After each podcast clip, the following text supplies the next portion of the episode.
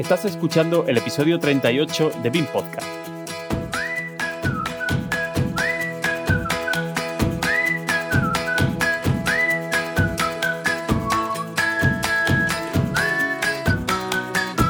Hoy hablaremos sobre Presto, el primer programa de presupuestos y mediciones BIM Oriented y el más difundido en los países de habla española. Sin embargo, defenderemos la tesis de que es mucho más que un programa de presupuestos y mediciones.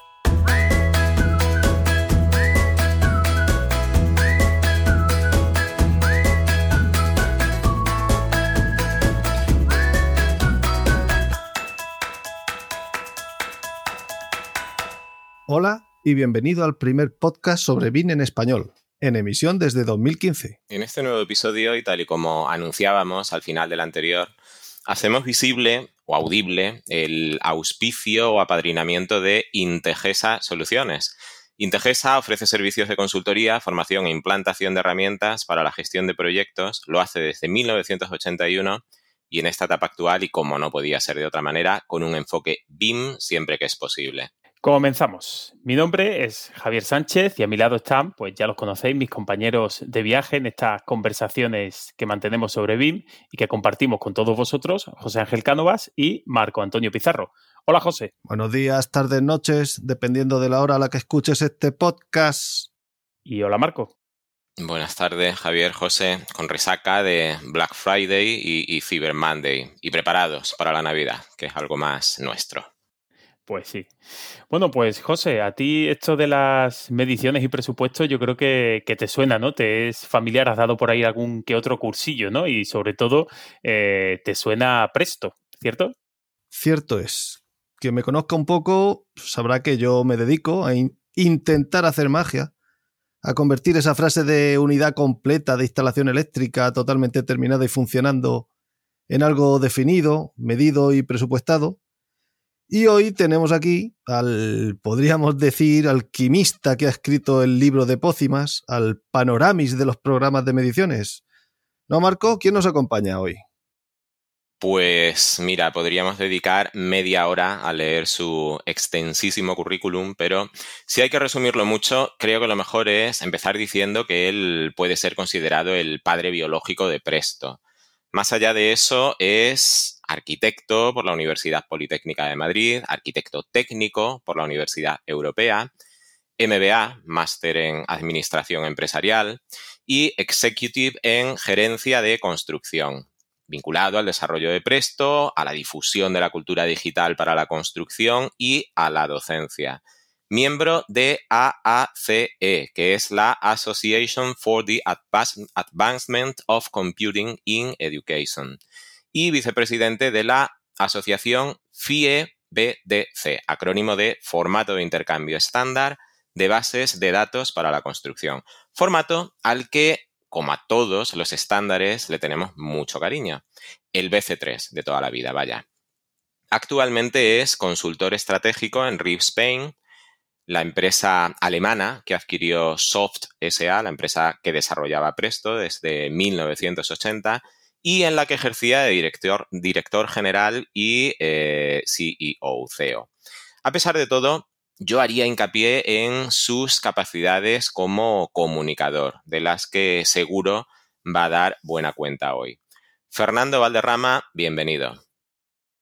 Muchas gracias. Gracias a los tres por invitarme a esta sesión que espero que, sea interesante y que lo pasemos un poco bien hablando de estos temas que no dejan de ser la parte aburrida del BIM, pero que son muy importantes. Encantado de estar aquí. Pues sí, es la parte aburrida, pero al final, como ocurre en los proyectos, eh, acaban siendo las partes decisivas, ¿no? Mediciones y presupuestos acaban siendo como la Biblia de, del proyecto y muchas veces, ¿no? Pues dice lo que diga los planos, no. Aquí la prevalencia, la precedencia de documentos al final acaban siendo mediciones y presupuestos y por eso creo que, que es interesante pues contar con, con tu visión. Bueno, una visión que, bueno, creo que lo primero, ya que ha hecho Marco esa estupenda presentación, pues creo que no, no creo que haya ningún oyente que no conozca la figura de nuestro invitado. Pero bueno, vamos a dejarte a ti, Fernando, que, que te expliques un poquito. ¿Quién es, en tres palabritas, tres líneas, Fernando Valderrama? Y sobre todo, la, yo creo que la, duda principal es por qué una, eh, una, persona estudia arquitectura o se forma como arquitecto, luego se pasa o estudia también arquitectura técnica y acaba eh, centrándose pues, principalmente en el mundo del desarrollo de software aplicado precisamente a, esas disciplinas que, que has estudiado. Eh, bien, pues eh, os contesto a esto encantado. Yo estudié arquitectura pues porque nos orientaron en el instituto a todos los de ciencias ponía arquitectura o ingeniería, así. Y todos los de letras pues eh, no sé qué ponía historia o historia del arte. Y yo... Pues, derecho quizás. Derecho, sí, eso, economía, derecho. creo que era una recomendación muy, muy peligrosa, pero a mí me ponían eso y no se me ocurrió. Además vi el programa de arquitectura y a lo bestia, o sea, insensatamente, dije, joder, aquí, aquí, eh, aquí hay que saber dibujar y, yo no sé. Vamos a meternos aquí. O sea, eso hay que ser muy insensato para hacerlo. Pero bueno, así. Y entonces, la arquitectura en aquellos años, la, carrera, pues vamos a decir, era un poco un desastre en los años 70. Y, y perdonad que me, me, se, me ha ido la pantalla, da igual. Era un poco un desastre en los años 70 porque estaba, nos dedicábamos más a la política y a esas cosas y y entonces cuando acabamos, pues no sabíamos nada de construcción y había una crisis fortísima, la crisis del petróleo, que fue seguramente mucho peor que esta, por, que esta de última de los últimos años. Y entonces encontré o me encontré con una calculadora programable y, y, vamos, me, fue un flechazo, o sea, vi aquello y dije, esto, esto me encanta. Y además, ¿qué pasa? Pues que no había nadie que programase porque no había informáticos, no existía la carrera ni existía la profesión, con lo cual nos tocaba... Eh, eh, hacer programas. Y además me encontré al que luego sería mi socio y amigo Gonzalo García, y, es Gonzalo el que dijo, vamos a montar una empresa. Y yo puedo asegurar que yo creía que las empresas no se montaban, o sea, que ya estaban hechas y ya, ya estaban todas, y uno no, no podía ir y inventarse una, pero sí, se podía uno crear una empresa y la hicimos y esa mezcla de situaciones es la que dio lugar a, que, a que yo me dedicara al software y como había tanto trabajo y tanto que hacer, pues aunque al principio lo hiciéramos muy mal, sobrevivimos bastante. Lo habéis hecho muy bien. Muy bien, em, déjame presentar los bloques, José, ya que em, tenemos esa estructura para que em, lo tenga también claro el, oyente desde, desde, el principio. que sepa que tenemos un programa organizado en tres bloques, a priori con par de preguntas o tres eh, en cada uno de los bloques sin perjuicio de que la conversación derive en otras cuestiones. Bloques que son el, primer bloque, digamos que vamos a hablar del, pasado. Presto mucho más que mediciones y presupuestos, lo hemos llamado. Em, con ese ánimo de, de, programa para todos los públicos, del que siempre, bueno, pues presumimos o pregonamos aquí en BIM Podcast, vamos a invitar a Fernando a que nos dé una perspectiva global del potencial de Presto que, em, siendo en su origen una aplicación para generar presupuestos y mediciones, es en realidad mucho más que eso. En el segundo bloque sí que vamos a hablar ya de Presto y BIM, puesto que en BIM Podcast solemos hablar de BIM en este segundo bloque, bueno, pues nos vamos a orientar a esas capacidades de Presto y de las aplicaciones recientemente desarrolladas para interaccionar con modelos BIM. Y, eh, por supuesto, en, un tercer bloque vamos a hablar de, Presto 2022, el que sería mm, futuro casi presente porque está a punto, a punto de salir. Le vamos a tirar de la lengua para que nos avance las mejoras de la nueva versión y, sobre todo, que dediquemos atención a un capítulo en el que sabemos que se concentran gran parte de esas mejoras, que es la medición de modelos IFC. Y ahora, con eso ya en la cabeza, José. Buena presentación. Vamos al turrón. Yo, te iba a decir, José, antes que hay que ver qué buen fichaje hicimos con Marco, qué tío más ordenado, ¿eh? qué bien explica todo, desde luego, nos da el trabajo hecho. ¿eh? Sí, porque cuando hacíamos los guiones entre los dos eran de una frase. Sí, o, o, de tres o cuatro, como el primero que yo me encontré. Así que ya que tenemos un guion, bloque uno, presto mucho más que mediciones y presupuestos. Primera pregunta, José. Dice así, Presto es mucho más que una aplicación para la generación de mediciones y presupuestos. Sin embargo, esto es algo que no todos los usuarios o potenciales usuarios tienen o tenemos claro, y no nos referimos necesariamente a que ahora se trate de un software BIM Oriented. Desarrollaremos esta cuestión en este bloque, pero vamos a comenzar metiendo el dedo en el ojo. ¿Qué les decimos a los usuarios de Presto 8? ¿Qué ha aprendido a hacer Presto durante las últimas dos décadas? Como diría este hay quien decía esto. Conteste primero a la segunda pregunta. Eh, a ver, eh, a los usuarios de Presto 8, la verdad es que mm, pues me da mucha pena, ¿no? Porque es que después de tantos años hablar de integración digital, innovación y, con personas que utilizan eh, un programa por el que no han pagado, es decir, los usuarios de Presto 8, por si alguien lo duda, son todos usuarios ilegales. No hay usuarios de Presto 8 que hayan pagado por él. Y, si lo hubiera alguno, siempre he dicho que yo estoy encantado de regalarle automáticamente eh, la licencia de Presto actual, ¿no? O sea que son usuarios que no han pagado y además usuarios que son arquitectos, por ejemplo, y se dedican a la y, su trabajo está protegido por la propiedad intelectual, ¿no? Que poco les gustaría que cojan sus proyectos y de repente los construyan sin pagarles nada. Entonces, tengo poco que decirles, o sea, para mí no son parte del, del sector y además no hay nada que hacer para que ellos pasen a un nuevo presto. No hay nada que hacer ante un presto que usan eh, sin haberlo pagado. no hay ninguna cosa que pudiéramos hacer para que cambien al nuevo. Pero eh, si vamos a la segunda pregunta, ¿qué he aprendido a hacer presto durante las dos últimas décadas? Pues, pues eh, yo aquí sí que me gusta hablar de qué hemos cambiado. Y yo creo que la primera etapa de Presto, como ocurre en todos los programas informáticos, la primera etapa siempre intenta replicar el trabajo manual. Eh, en el caso de Presto, pues replicar el trabajo que se hacía en papel. Tomas unos presupuestos y unas mediciones hechas en papel y dices, yo voy a hacer esto, pero a máquina. Y, tienes ese, mm, ese objetivo, ¿no? Ese paradigma o ese ejemplo cuando eh, con esa eh, filosofía desarrollamos Presto todo lo posible hasta acabar en Presto 8, pues 8.7, 8.8, 8.9, ¿no?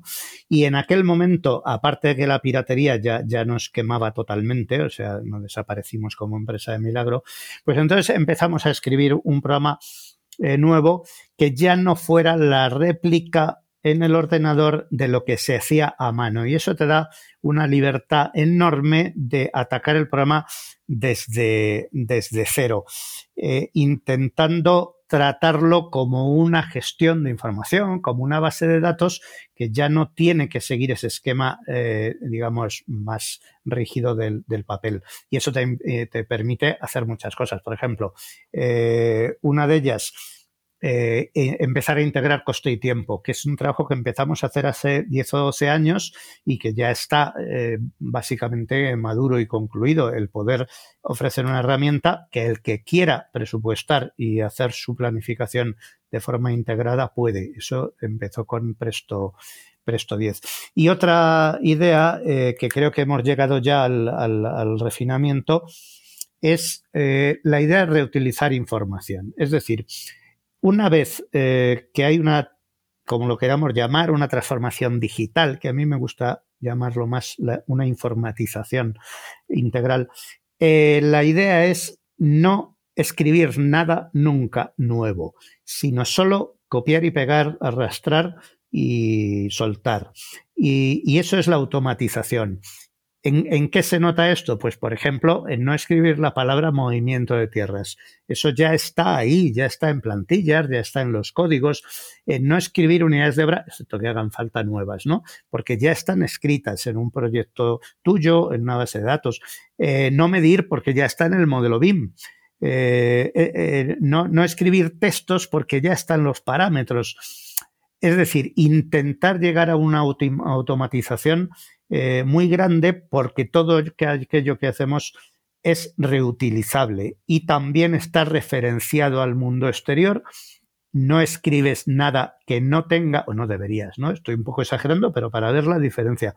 Eh, no pongo nada en un dibujo o en un modelo o en un presupuesto que no exista fuera de mi cabeza o de mi estudio. Cuando añado, añado una línea, un aparato, una referencia, un parámetro, eh, lo que sea, está vinculado a algo del mundo exterior. O sea, veis que que hay mucha filosofía detrás de, de, estas cosas y, por lo tanto nos da mucho campo para avanzar, innovar y que no se nos acaben las ideas, porque todo esto es un, un objetivo muy ambicioso, ¿no?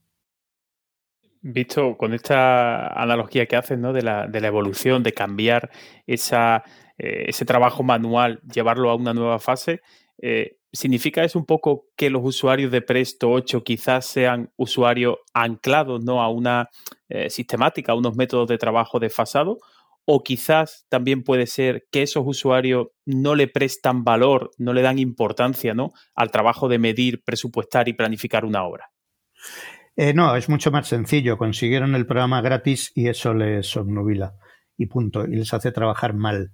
Eh, la, piratería ha sido un problema no solo de Presto, de otros programas, y ha ido, eh, está en, el, en, la raíz de uno de los problemas de la degradación de los honorarios de arquitectos eh, y en parte de aparejadores, porque tenían acceso a unas herramientas que deberían ser caras y selectivas y tenían acceso a todas, es decir, un, profesional que de repente tiene acceso a programas de mediciones, de planificación, de cálculo, de, por supuesto, de dibujo, eh, incluso de modelado, y todo es gratis, pues entonces devalúa su trabajo, eh, no lo cobra, hace de todo porque, porque cree que puede hacer de todo y ocurre una cosa muy mala, muy mala para él y para los demás, que es que se cree que esos programas eran buenos. Y entonces cada vez que alguien me dice, no, es que Presto 8, 8 era muy bueno, yo ya sé que es un usuario ilegal y que se está justificando. Presto 8 era muy bueno, pero las versiones de después, incluyendo las de mucho después,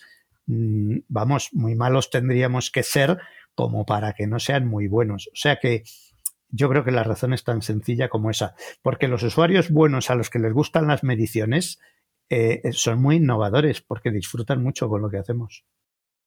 A mí me gusta decir esa frase de en la culpa se lleva la penitencia y posiblemente sea el caso de los usuarios de, Presto 8. Bueno, avanzamos. Eh, vamos a, tratar de profundizar en ese concepto de, base de datos. Presto es un programa integrado de gestión de coste y tiempo. Un proyecto entendido como una empresa global se mueve a lo largo de distintas fases, básicamente diseño, planificación, ejecución y mantenimiento. Y todo eso genera, vamos a decir, muchas capas de información. Y sobre todo algo que a los proyectistas, ahí me incluyo yo, nos cuesta asumir, el cambio continuo de precios y cantidades en la obra. La visión de Presto, limitada al modelo económico basado en, esa estructura de presupuesto, es ciertamente limitada, sobre todo porque Presto es una herramienta que se adapta a muchos perfiles de uso. Por ejemplo, una constructora va a hacer un uso muy distinto al que puede hacer un técnico proyectista.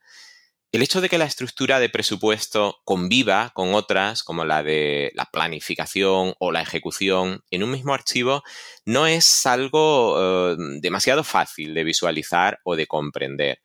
Em, ¿Cuáles son, explícanos, cuáles son esas estructuras y cómo conviven todas ellas y se relacionan al final en una obra única, en un modelo económico único. Bueno, hay algo todavía más curioso, eh, más curioso, que es que en la estructura del presupuesto de Presto convive perfectamente eh, un presupuesto que es una mezcla de mediciones y presupuesto, y en el mundo sajón son dos cosas muy distintas, pero en el nuestro, desde el primer momento, las mediciones y el presupuesto son lo mismo, pero además conviven con la estructura de los cuadros de precios eh, es decir, un cuadro de precios es lo mismo que un presupuesto y esto solo ocurre en España, solo en ningún otro país del mundo. Y además convive con la estructura de los catálogos de productos para la construcción, que en España y en ningún otro país del mundo son presupuestos y tienen el mismo formato y se intercambian y todos los programas de nuestra competencia han seguido este esquema, ¿no? O sea que que integramos toda esa información que tiene también que ver con el Big Data. Pero dentro de eso que me preguntas más, más eh, concretamente, pues efectivamente en Presto está la estructura de costes y la de tiempos integrada. Mm, a ver, eh, ¿cómo es eso? Removida pero no agitada. O sea, está, eh, comparten una estructura, pero no puede ser exactamente la misma, porque una unidad de obra eh, como un forjado no se puede planificar como una sola actividad y una unidad de obra como un enchufe no se puede tampoco la, la, primera hay que dividirla y el enchufe hay que agruparla con otras. O sea que hay todo un, un trabajo de, ser capaces de hacer un modelo integrado. Pero también en la pregunta de estos modelos económicos que hay en Presto, pues nosotros tenemos un, modelo que es que yo creo que es muy bonito, claro, muy bonito en términos de los que les guste la economía de la construcción, ¿no? Que, utilizamos eh, mucho también con los alumnos, en los cuales cruzamos las tres, eh, los tres precios básicos que hay en la construcción, que es el precio de venta, el precio de coste estimado y el precio real, o sea, lo que va a pagar el promotor, lo que yo creo que eso va a costar y lo que al final cuesta, y lo cruzamos con las eh, cantidades, que son tres, eh, en principio, las tres cantidades importantes que hay en un presupuesto, que es lo que está estimado, o sea, lo que está en el presupuesto, lo que está planificado y lo que, eh, lo que se ha ejecutado realmente en cada momento. ¿no? Entonces, esos, esos cruces dan lugar a un modelo eh, muy estructurado, muy bonito, que mucha gente no necesita. Entonces, es una matriz de, de 3x3 o de 3x5, en el cual el arquitecto puro que solo hace un presupuesto de proyecto, solo escribe en la celda a su bono 1. Solo le interesa el precio de venta, eh, que para él es de coste, y la cantidad de presupuesto.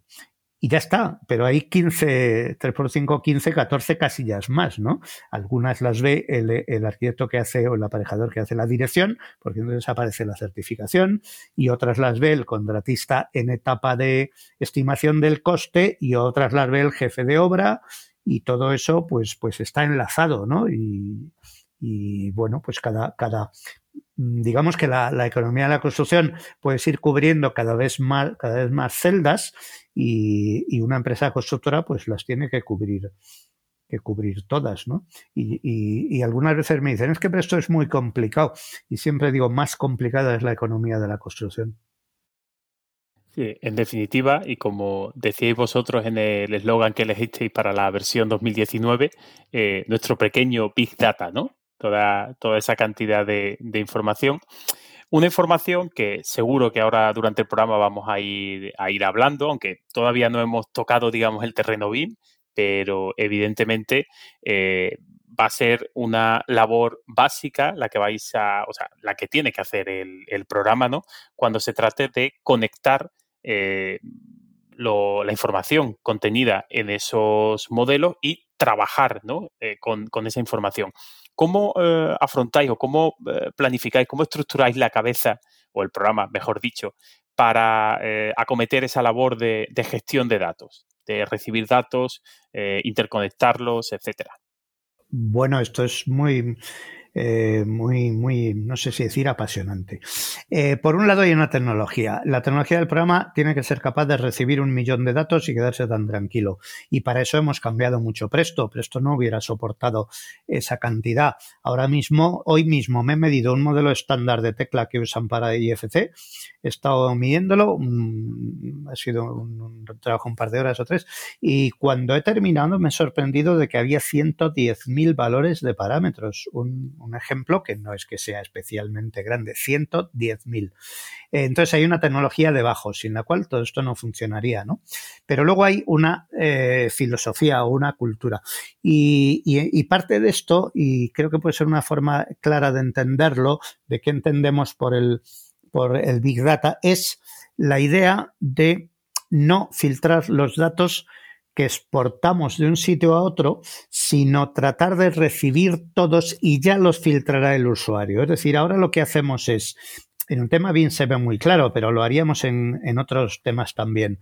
Eh, eh, cuando hacemos una exportación de lo que sea, no ponemos filtros de exportar, tratamos de no ponerlos, a veces hay que hacerlo. No, usted exporte todo, todo, que ya en Presto el usuario decidirá lo que le vale y lo que no y tendrá herramientas para que no le estorbe, ¿no? Eh, eso es para mí la filosofía del Big Data. Déjame que ya yo trabajo los datos, como ocurre en Internet. Allí está todo y lo que tengo que hacer es filtrar. Eh, y, entonces tiene que haber una tecnología que lo aguante, si no sería eh, inasumible. Pero, por ejemplo, pues, pues un ejemplo muy sencillo. Eh, antiguamente, cuando teníamos 200 puertas iguales, había una línea de medición, ¿no? Y ponía puerta de 80 por 210 de madera de pino, 80 o 200, punto y nadie se le ocurría mm, hacer otra cosa, ¿no? Bueno, pues a lo mejor las separabas por plantas, como mucho. Ahora no, ahora cada línea es una línea, cada puerta, ¿no? Y son 200. Entonces hay veces que gente de un poco de la vieja escuela te dice, joder, es que quiero refundir esto. Y, siempre les digo, primero, no se te va a ocurrir imprimir esto en papel, ¿no? O sea, no, me digas que vas a imprimir esto en papel, pues entonces estamos aviados. Y segundo, el día que tú en obra llegas y se certifica una puerta, pues ahí la tienes, se certifica la 28, no la 32. Haces clic y ya está. O el día que se rompe o llega mal o quieres hacer una foto de de, calidad o de... O sea, esa filosofía de no me importa que haya muchos datos, no filtro la información y tengo herramientas tecnológicas que me permiten trabajar, ordenar y todo eso, ¿no? Esa es la, la idea de la, de la gestión de los datos. Decías, Fernando, que mm, además con toda la razón del mundo, que la realidad es mucho más complicada que la complicación intrínseca que pueda tener una, herramienta como Presto, que trata de controlar esa complejidad del, mundo real. Quizás una de las fortalezas de, de, Presto, de este tipo de herramientas, es no solo poder realizar filtrados, tú hablabas de filtrado de información, sino poder relacionar operar con esos datos y en un momento dado generar nuevos datos. Mm, definir variables a partir del valor de otras. Y, se me ocurre, por poner un ejemplo de relación entre mm, dos estructuras de precios, calcular duraciones de tareas en función de los rendimientos de los descompuestos contenidos en las unidades de obra. Lo digo por poner una ilustración práctica que mm, seguro que a ti se te ocurren muchas más y mucho mejores. Pero que eh, lo que quiero decir es que, em, desde luego, la potencia de filtrado es em, algo tremendamente interesante, pero también la posibilidad de relacionar todos esos datos filtrados. Pues absolutamente. Eh, tú has puesto un ejemplo que es, que es, muy bueno, relacionar tareas con rendimientos. Eh, fantástico. Cuando nosotros eh, digamos que vendemos la integración del tiempo con el coste, sabemos que esto es algo muy nuevo, no, no es una demanda de los usuarios, entre otras cosas porque los que miden y los que planifican son, viven en dos mundos aparte y generalmente no se hablan entre ellos. Y es algo muy nuevo y perdona que te interrumpa y, además yo creo que mm, difícilmente automatizable, es decir, obtener una medición de un modelo BIM es eh, a día de hoy darle a un botón. Em, a ver, con, mucha letra pequeña, seguro que, esta frase descontextualizada pues eh, puede acarrear alguna crítica, pero bueno, sí, realmente tú puedes obtener una medición eh, pulsando un botón.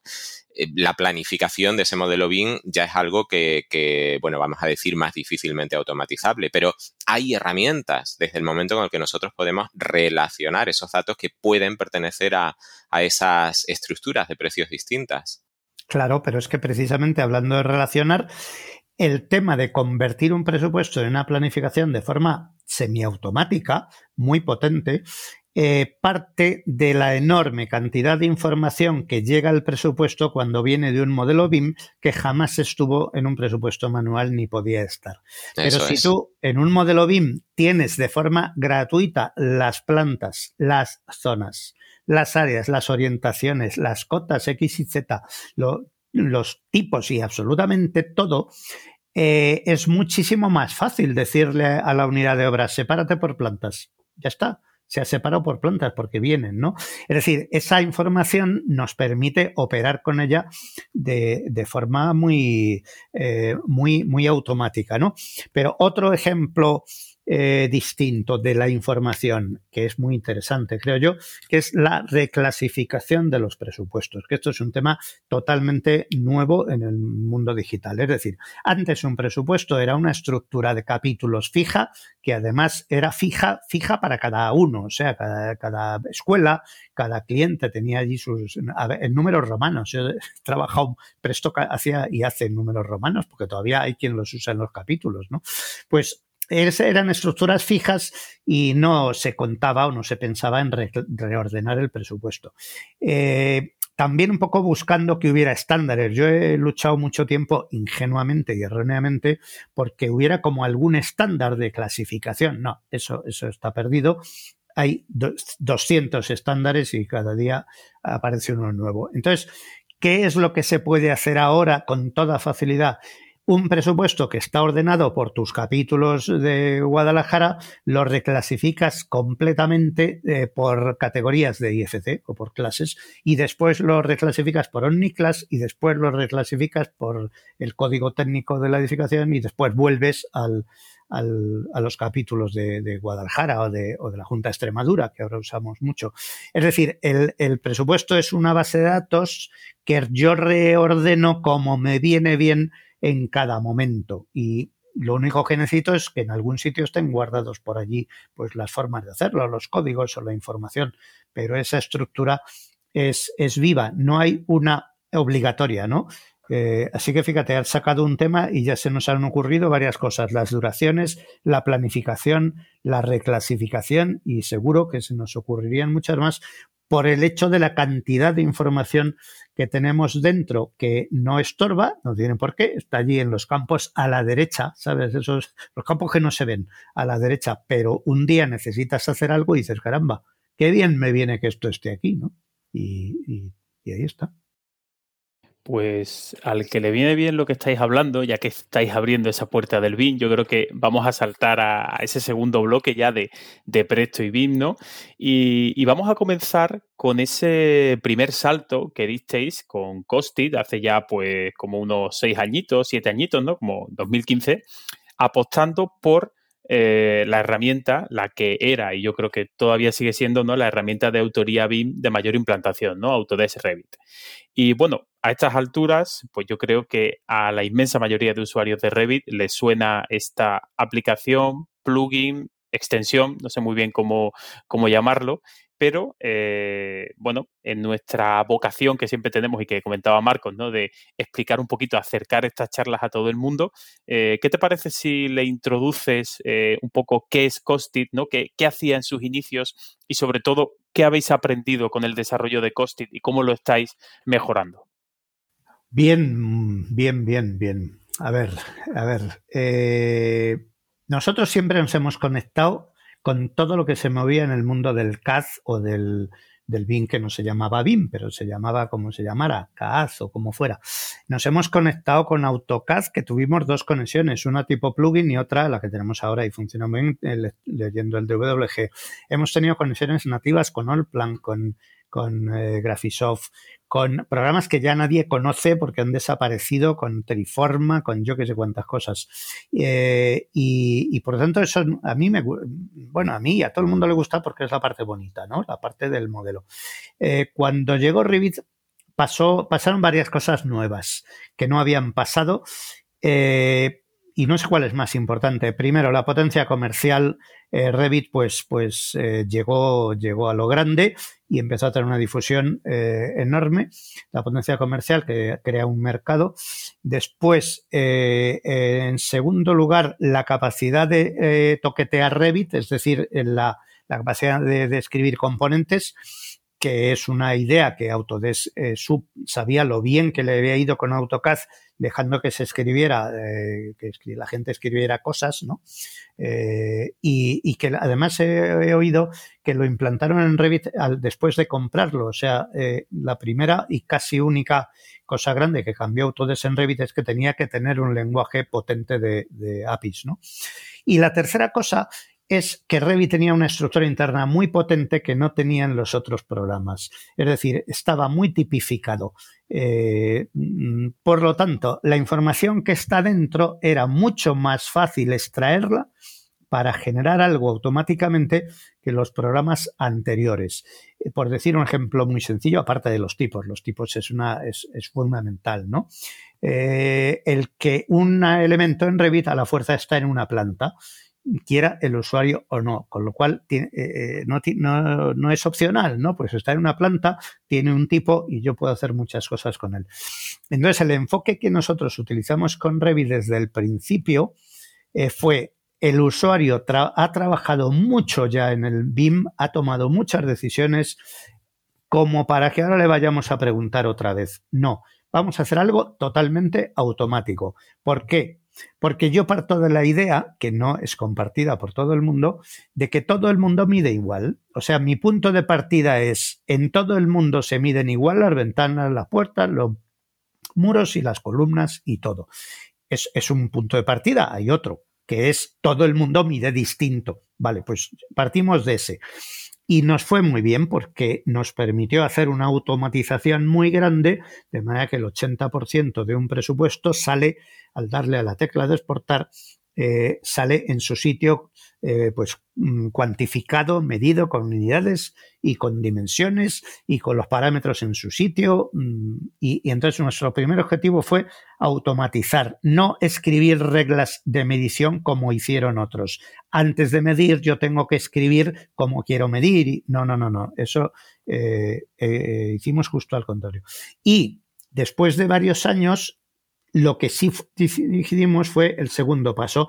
Ahora vamos a permitir una personalización para el usuario avanzado que quiere hacer cosas más especiales, que quiere medir eh, filtrando de una determinada manera y que unos tipos los quiere medir de una manera y otros de otra. Y entonces eso lo hicimos hace dos o tres años y es una capa que se superpone. El usuario que quiere personalizar y quiere programar un poquito, pues tiene esa posibilidad y se pueden hacer y de hecho se hacen unas eh, hojas de medición espectaculares donde el presupuesto eh, sale, sale niquelado, ¿no? Como se decía antes, sale completo.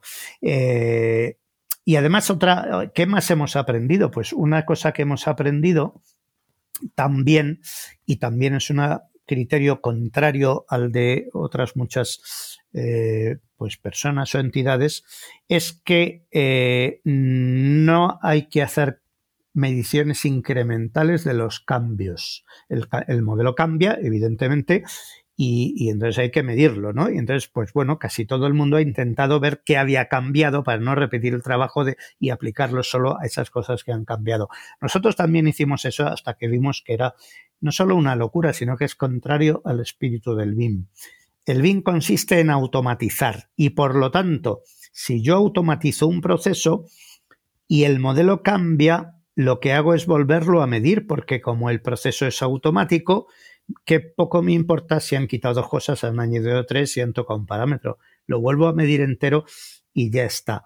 Y eso lo que tiene que hacer es un auto, lo que requiere es un proceso de automatización personalizable muy bueno para que no haya que posprocesar el presupuesto. Es decir, el presupuesto que sale del BIM tiene que ser lo más parecido posible al presupuesto definitivo en aquello que viene del BIM, ¿no?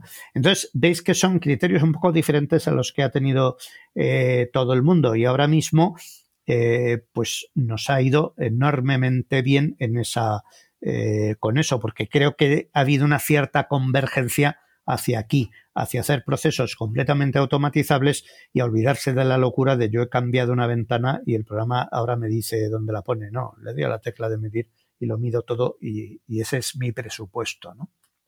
Mm, doy fe de lo que dices, Fernando, pero eh, no deja de llamar la atención ese mm, realmente grande espectro de potenciales usuarios de Costit, vamos a decirlo así.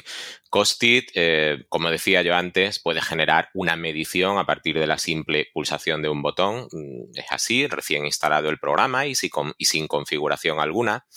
Obviamente la información a generar dependerá completamente de la estructura de datos contenidos en el modelo de Revit, pero es así, eh, se puede obtener, bueno, pues hablabas tú de ese 80%, un, un dato al que podemos volver más adelante. En un pasito más se puede, mm, yo diría que se debe realizar la vinculación con una base de precios, eh, la que va a contener toda la información necesaria para una vamos a decir, gestión económica eficiente. En otro pasito se pueden establecer criterios de medición más personalizados y en un escenario más avanzado se pueden llegar a programar criterios y reglas completamente granulares gracias a, ese pequeño editor de JavaScript incorporado. Evidentemente, y como tú ya adelantabas, cuanto mayor sea la labor de eh, preprocesado, menor será la de postprocesado y viceversa. Pero yo quería preguntarte, Fernando, ante mm, ese espectro tan amplísimo de usos, em, quería preguntarte, porque supongo que mantenéis contacto con los usuarios de licencia. Mm, no sé cómo preguntarlo. ¿Se usa bien Costit? ¿Se aprovecha su potencial? Em, ¿Cómo se utiliza mayoritariamente? Eh, todas esas preguntas son muy interesantes y hacen pensar. Bueno, eh, vamos a ser, mm, como a mí me gusta así ser, eh, no, necesito decir eh, lo políticamente correcto. Una de las cosas que ocurren cuando haces un programa es que a veces no, te, no, te, no, te, no tienes mucho feedback. Y claro, cuando no tienes feedback dices, ¿lo estarán usando? O, ¿O será que se usa tan bien que no tienen que preguntar nada? claro, cuando se vende mucho, y un usuario o una empresa compra cinco o siete, pues dices, hombre, el primero lo pudo comprar a probar, pero evidentemente lo está usando.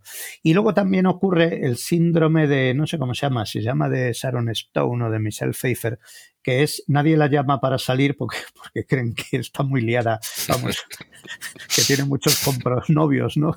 Y a veces dicen, bueno, pues entonces a lo mejor nadie nos escribe eh, como si has escrito un libro. Si has escrito un libro, eh, no te escribe la gente porque deben pensar que te escriben mucho. No, no te escriben mucho.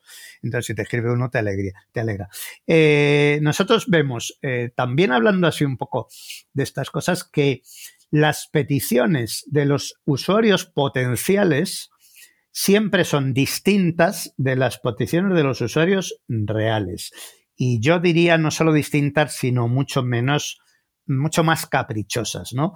Eh, ahora cuando hablaba con mi, equipo de gente, vamos, de nuestra compañía, es curioso cómo coincidíamos con otros programas parecidos de lo mismo, ¿no? Y, yo les decía, cuando un cliente dice que va a comprar 100 prestos si hago esto, le digo, mira, vamos a hacer una cosa, tú compras uno y cuando compres uno eres un cliente. Y cuando eres un cliente yo te escucho muchísimo y te hago caso, pero mientras digas que vas a comprar 100 no eres nada. Y no, no, no, no, te, no es que no te escuche, es que mm, no, no, me, no, me, no me motivas, ¿no? Ahora, ocurre que cuando efectivamente compran 100, toda esa lista de cosas que necesitaban va desapareciendo y al cabo de un año ya no necesitaban ninguna de esas, de las que creían que eran muy importantes. En el caso del BIM, la más clara es, ¿y los cambios cómo los gestiono? Esa es una pregunta que hace todo el que va a comprar y nunca la hace el que ya ha comprado, porque el que ya ha comprado le da la tecla y exporta de nuevo y punto, ¿no? Y esto a cuento de que venía. De, ah, de cómo usar el programa. Pues cuando yo me encuentro cómo lo usa alguno, pues digo, caramba, eh, pues es increíble porque, porque tú pones allí una serie de mecanismos que no sabes si alguien los va a usar o no y de repente ves que han hecho una hoja de configuración de exportación que, que te quedas asombrado, ¿no? O sea, de, lo que hacen. Hoy hemos tenido un webinar que ha dado uno de nuestros eh, grandes usuarios, eh, Sergi Rollo, y, yo viendo lo que hace con Presto, digo, pero bueno, o sea, realmente está usando todos los campos. O sea, todos esos que están a la derecha, él los rellena, le da valor y, le, son muy útiles. Así que eso, a veces no tienes feedback y otras veces lo ves y dices, me quedo asombrado de lo que hacéis con Presto. Reconozco que me dio mucha rabia no estar en, ese Cabify en el que mis compañeros te entrevistaron de camino a la cena de Ubin 2019. Así que aprovecho la oportunidad para recordar tu frase mítica que ha pasado a la historia de Revit se deja tocar. Yo, por las cosas que he visto, se deja tocar hasta el punto de convertirse en un visor de la información contenida en Presto el 3D, el 4D, el 5D. ¿Dónde está el límite si lo hay? Porque yo imagino que vuestro equipo son, sois de los que os levantáis a las 3 de la mañana y se me ha ocurrido que si ponemos aquí una tecla que haga esto y sume esto con lo otro. Revit se deja tocar, pero yo no sé de Java. Es un mal chiste. Eh, a ver, Revit se deja tocar, es verdad. Aunque hay límites que ha llegado todo el mundo, ¿no? Eh, esos límites en los que quieres sacar información de los modelos enlazados y ya no te deja, ya no te deja tanto como de los modelos. Pero, pero es verdad que tiene una interfaz eh, enormemente bueno. Ahora, ¿dónde está el límite de Revit? A ver, vamos a ser un poco, una vez más, políticamente incorrectos. Yo creo que Revit ha tocado techo. Eh, tal vez mucha gente diga que lo tocó hace mucho, pero basta con ir viendo las sucesivas versiones últimas y como para ver que es un programa pues que, ya no, no sé, no da para mucho más que tal vez añadir módulos nuevos en otros campos o algo así, ¿no? Pues electricidad, prefabricación. Eh, y ya no hay mucho más que sacar de Revit, en mi opinión.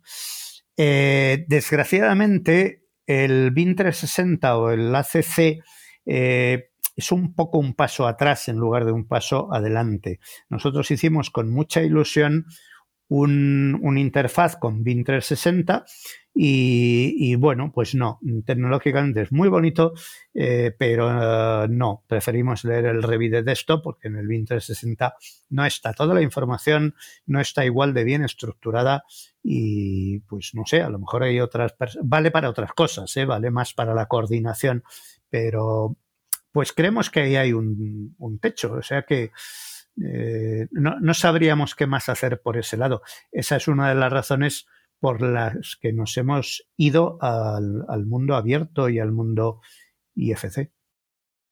Bueno, pues vamos a dejar de hablar de Revit. Vamos a, tratar de, dejar de ser también políticamente incorrectos y no decir cosas como que las mejoras de Revit son contadísimas desde hace muchas versiones, desde luego poquísimas si las comparamos con la evolución de, otras herramientas. Dejamos de hablar de Revit y em, aprovechamos para inaugurar ya el, el bloque 3, Presto 2022.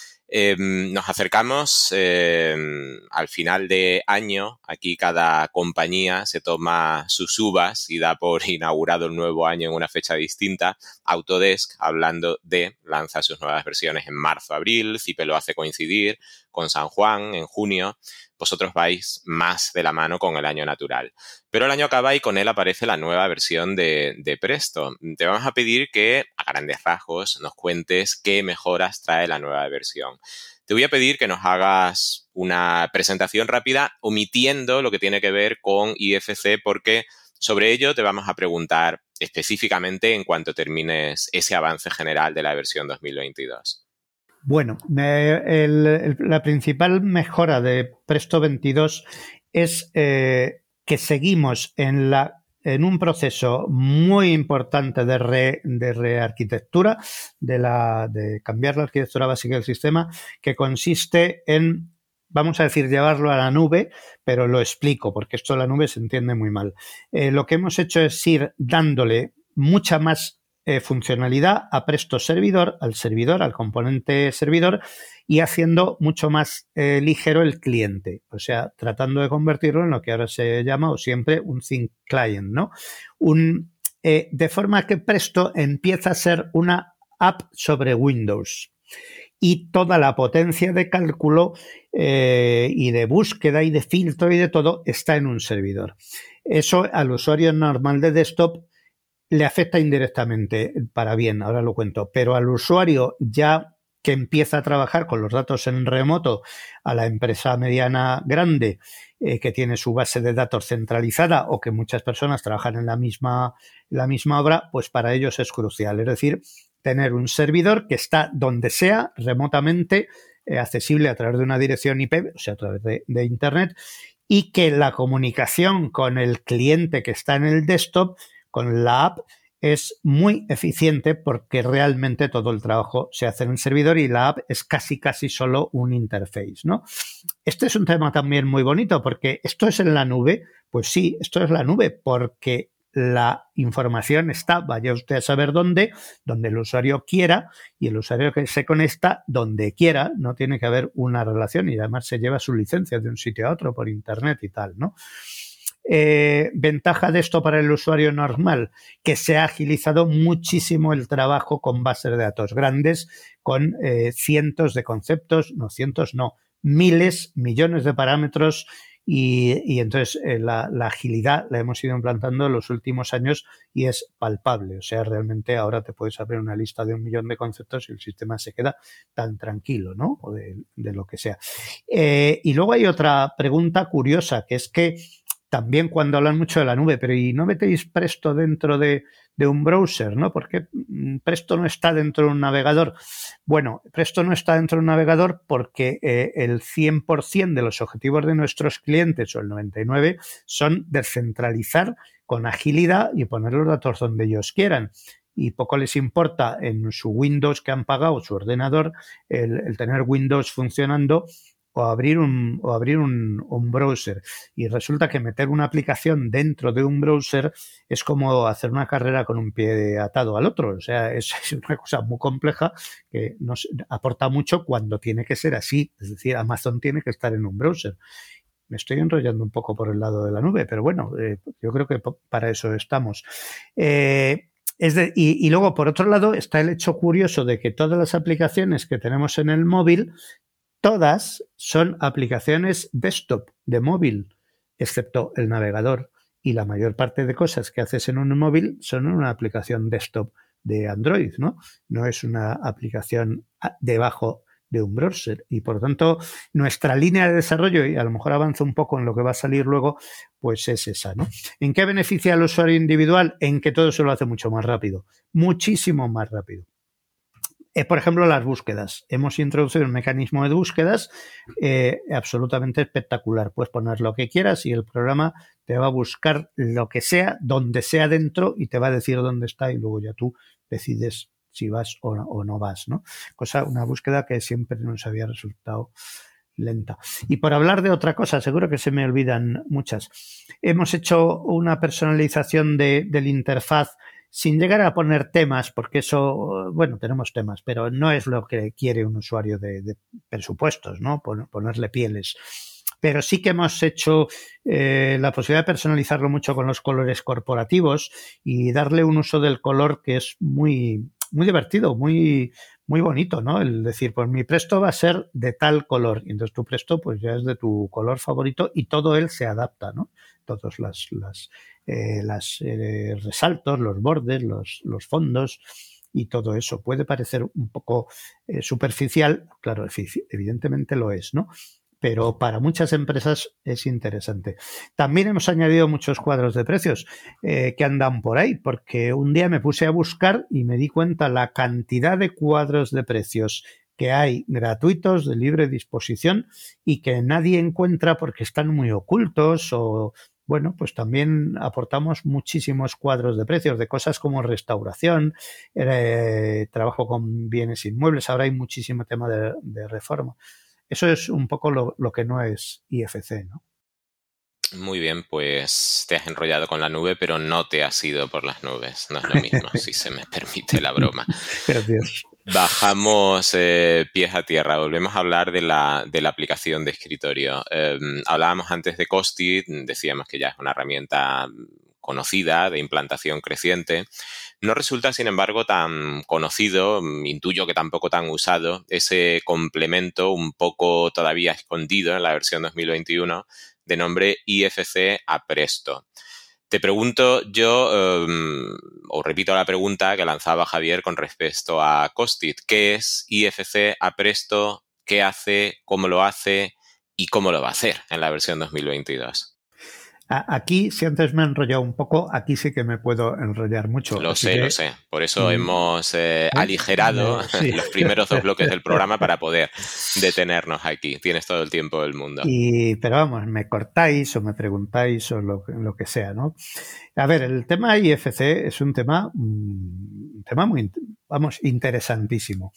Eh, yo tengo que decir que conozco IFC desde que existe, porque, porque no existe hace tantos años, debe ser del 96 o así. En el 96 yo llevaba ya unos cuantos años eh, haciendo estas cosas, además surgió surgió en Finlandia, donde, donde como bien sabéis, hay un, gran interés por la estandarización y, y, por el BIM, y surgió a raíz de otras normas anteriores, de STEP y de IGES y tal. Y yo lo miré con mucha curiosidad, me miré cómo era, y bueno, dije, bueno, pues esto acabará siendo interesante. Estoy hablando del año 2000 o por ahí y lo he seguido mirando con mucho interés, sobre todo también a medida que había mucha presión, digamos, mediática, ¿no? El IFC, el IFC, el OpenBIN, tenéis que entrar en IFC. Bueno, nosotros elegimos la, vía Revit porque, entre otras cosas, hay una razón, las que he contado antes, ¿no? Una muy importante que es de mercado. Y el mundo IFC, pues, arrastraba varios problemas que son conocidos. Eh, el primer problema es que no es un mercado. Eh, es mucha gente que habla de IFC, pero poca que pagaría por usar algo IFC. Está muy en el mundo de lo que se considera gratis, open, de, aficionados, de amateurs, que está muy bien, pero claro, no es un mercado como tal que nosotros necesitamos, ¿no? Todavía no era un mercado.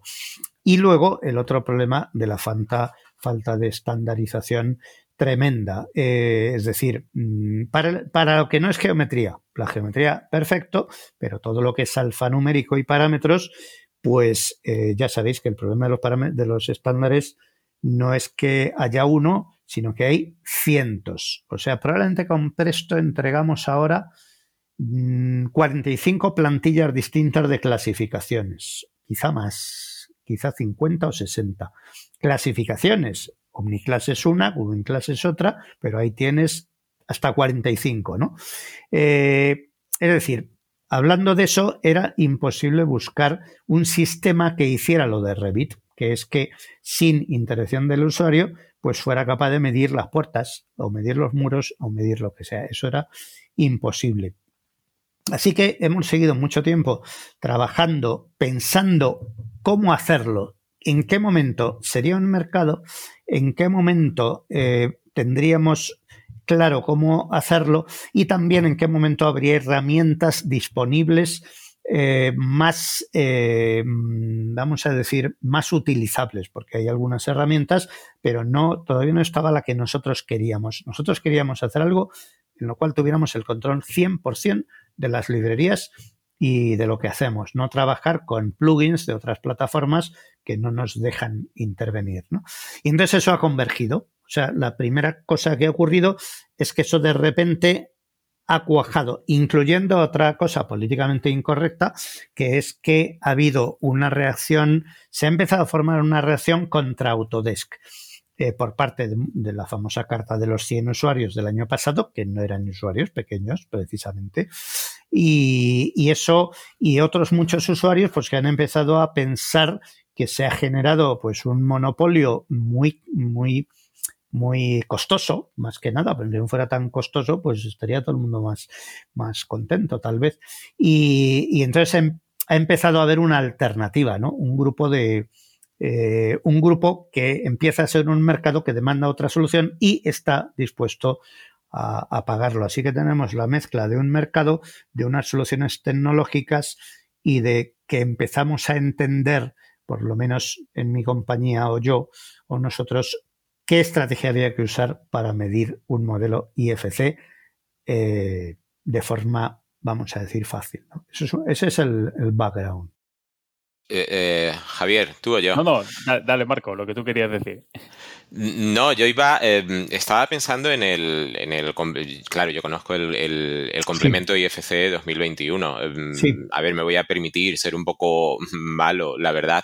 Resultaba inevitable comparar IFC a Presto con Costit. Claro, el, el, lugar de donde se recoge esa información, como tú muy bien has explicado, no tiene nada que ver. Estamos comparando una herramienta que em, trabaja en un terreno abonado, perfectamente estructurado y definido, con otra, eh, bueno, pues que se tiene que enfrentar a un terreno mucho más baldío, por decirlo de alguna forma.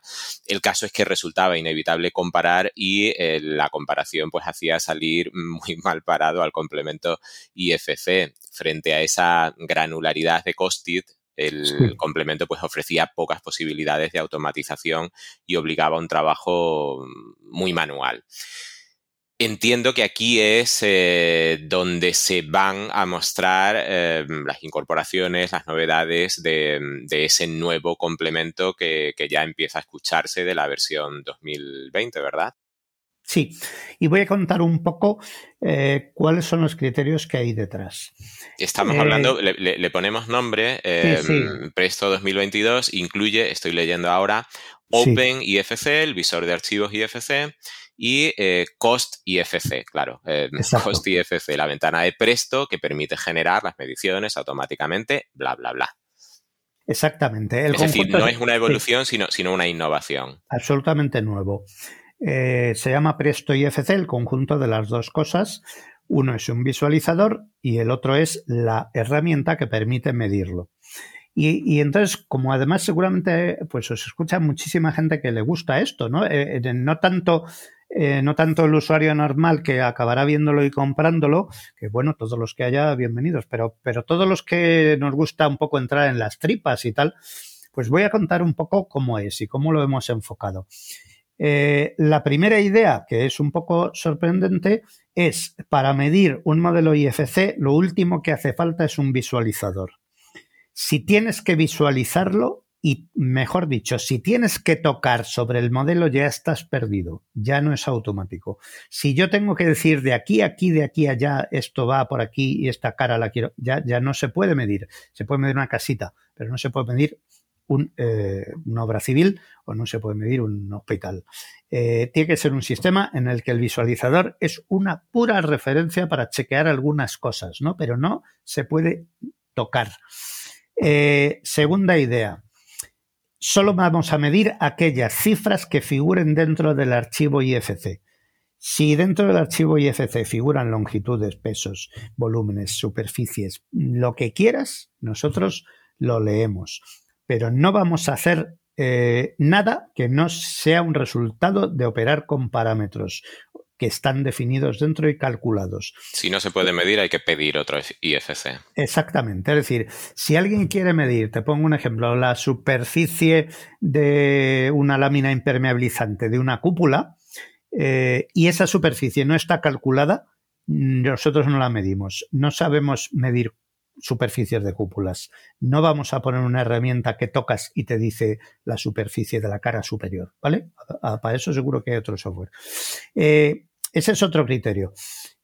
Tercer criterio, y esto es la experiencia que hemos tenido ya muchísimos años de Costit, que son dos cosas muy distintas, pero nos ha permitido llegar a otra conclusión, es vamos a hacerlo sin reglas, no sin reglas, sin scripts, sin código, sin JavaScript. Vamos a hacerlo de una manera que sea asequible absolutamente a todos los usuarios. Eh, y por lo tanto, no hay que programar, que es, que es un. Que, nos ha costado mucho llegar a, cómo hacerlo, ¿no? Y entonces, estableciendo esos criterios, teníamos dos retos, que son el primero, el problema más gordo de medir un IFC es tipificar, es decir, agrupar todo aquello que hay por ahí de su padre y de su madre, agruparlo en unidades de obra que tengan el mismo precio y sean, eh, como José Ángel bien conoce y todos los demás, pues que sean, que sean licitables, ¿no? Unidades de obra que sea una distinta de la de al lado, que no haya ni demasiadas ni demasiadas pocas.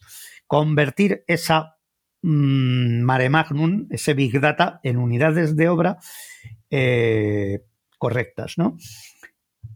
Y segundo reto, cuantificarlas. El segundo ya he dicho cómo lo resolvemos. Lo resolvemos porque tienen que venir cuantificadas en la exportación, ¿no?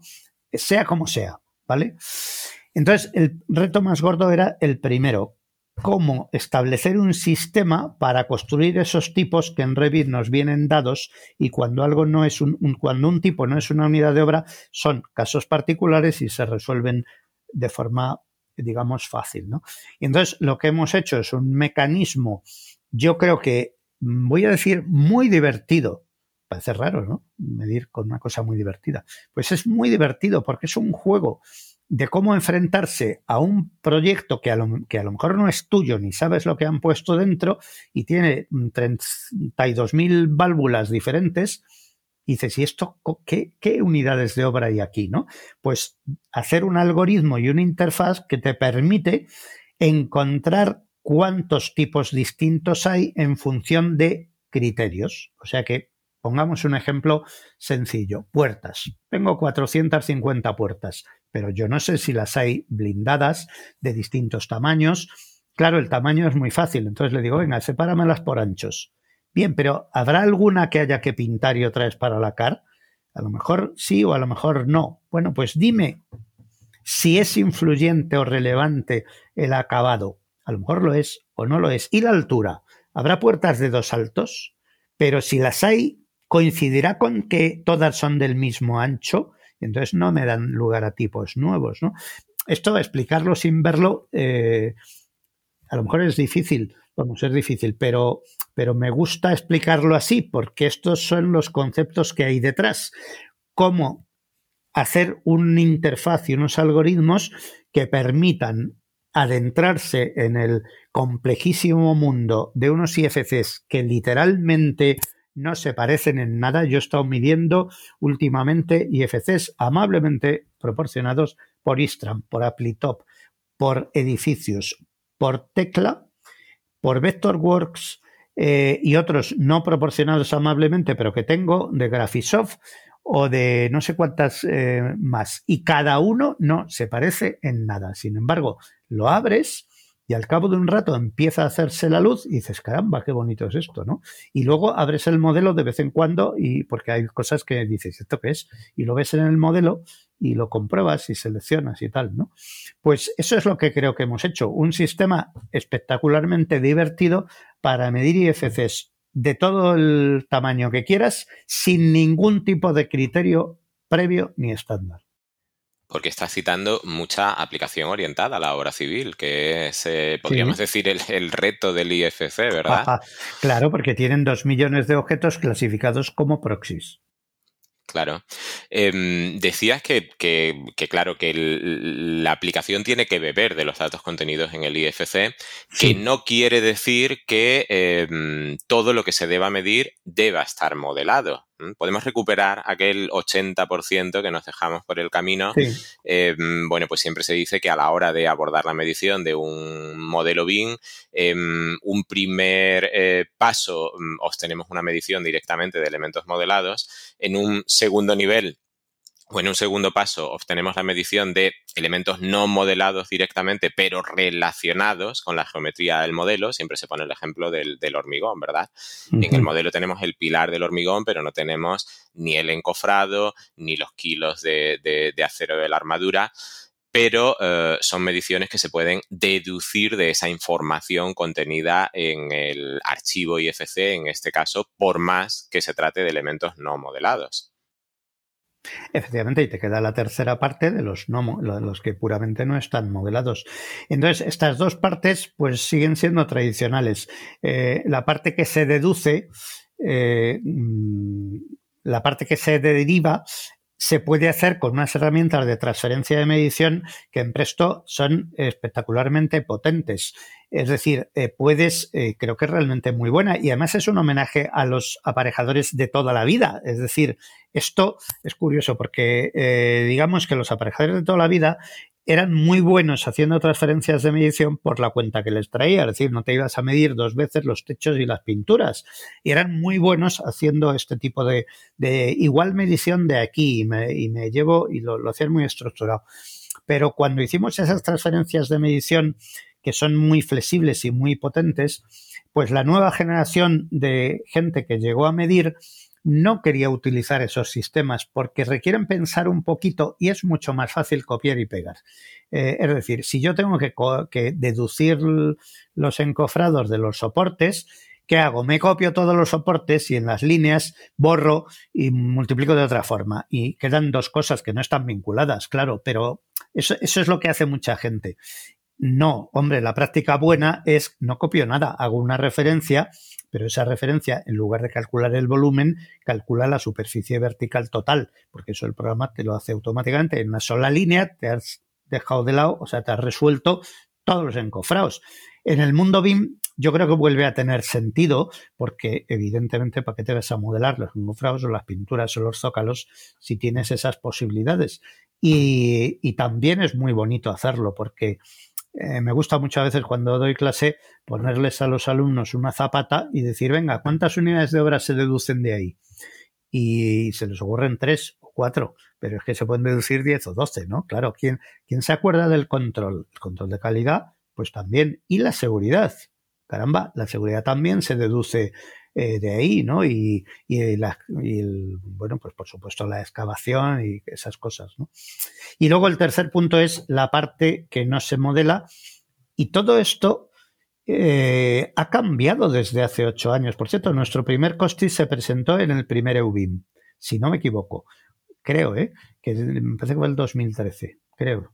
Eh, ¿Qué es lo que ha cambiado? Han cambiado muchas cosas desde aquel primer EUBIM.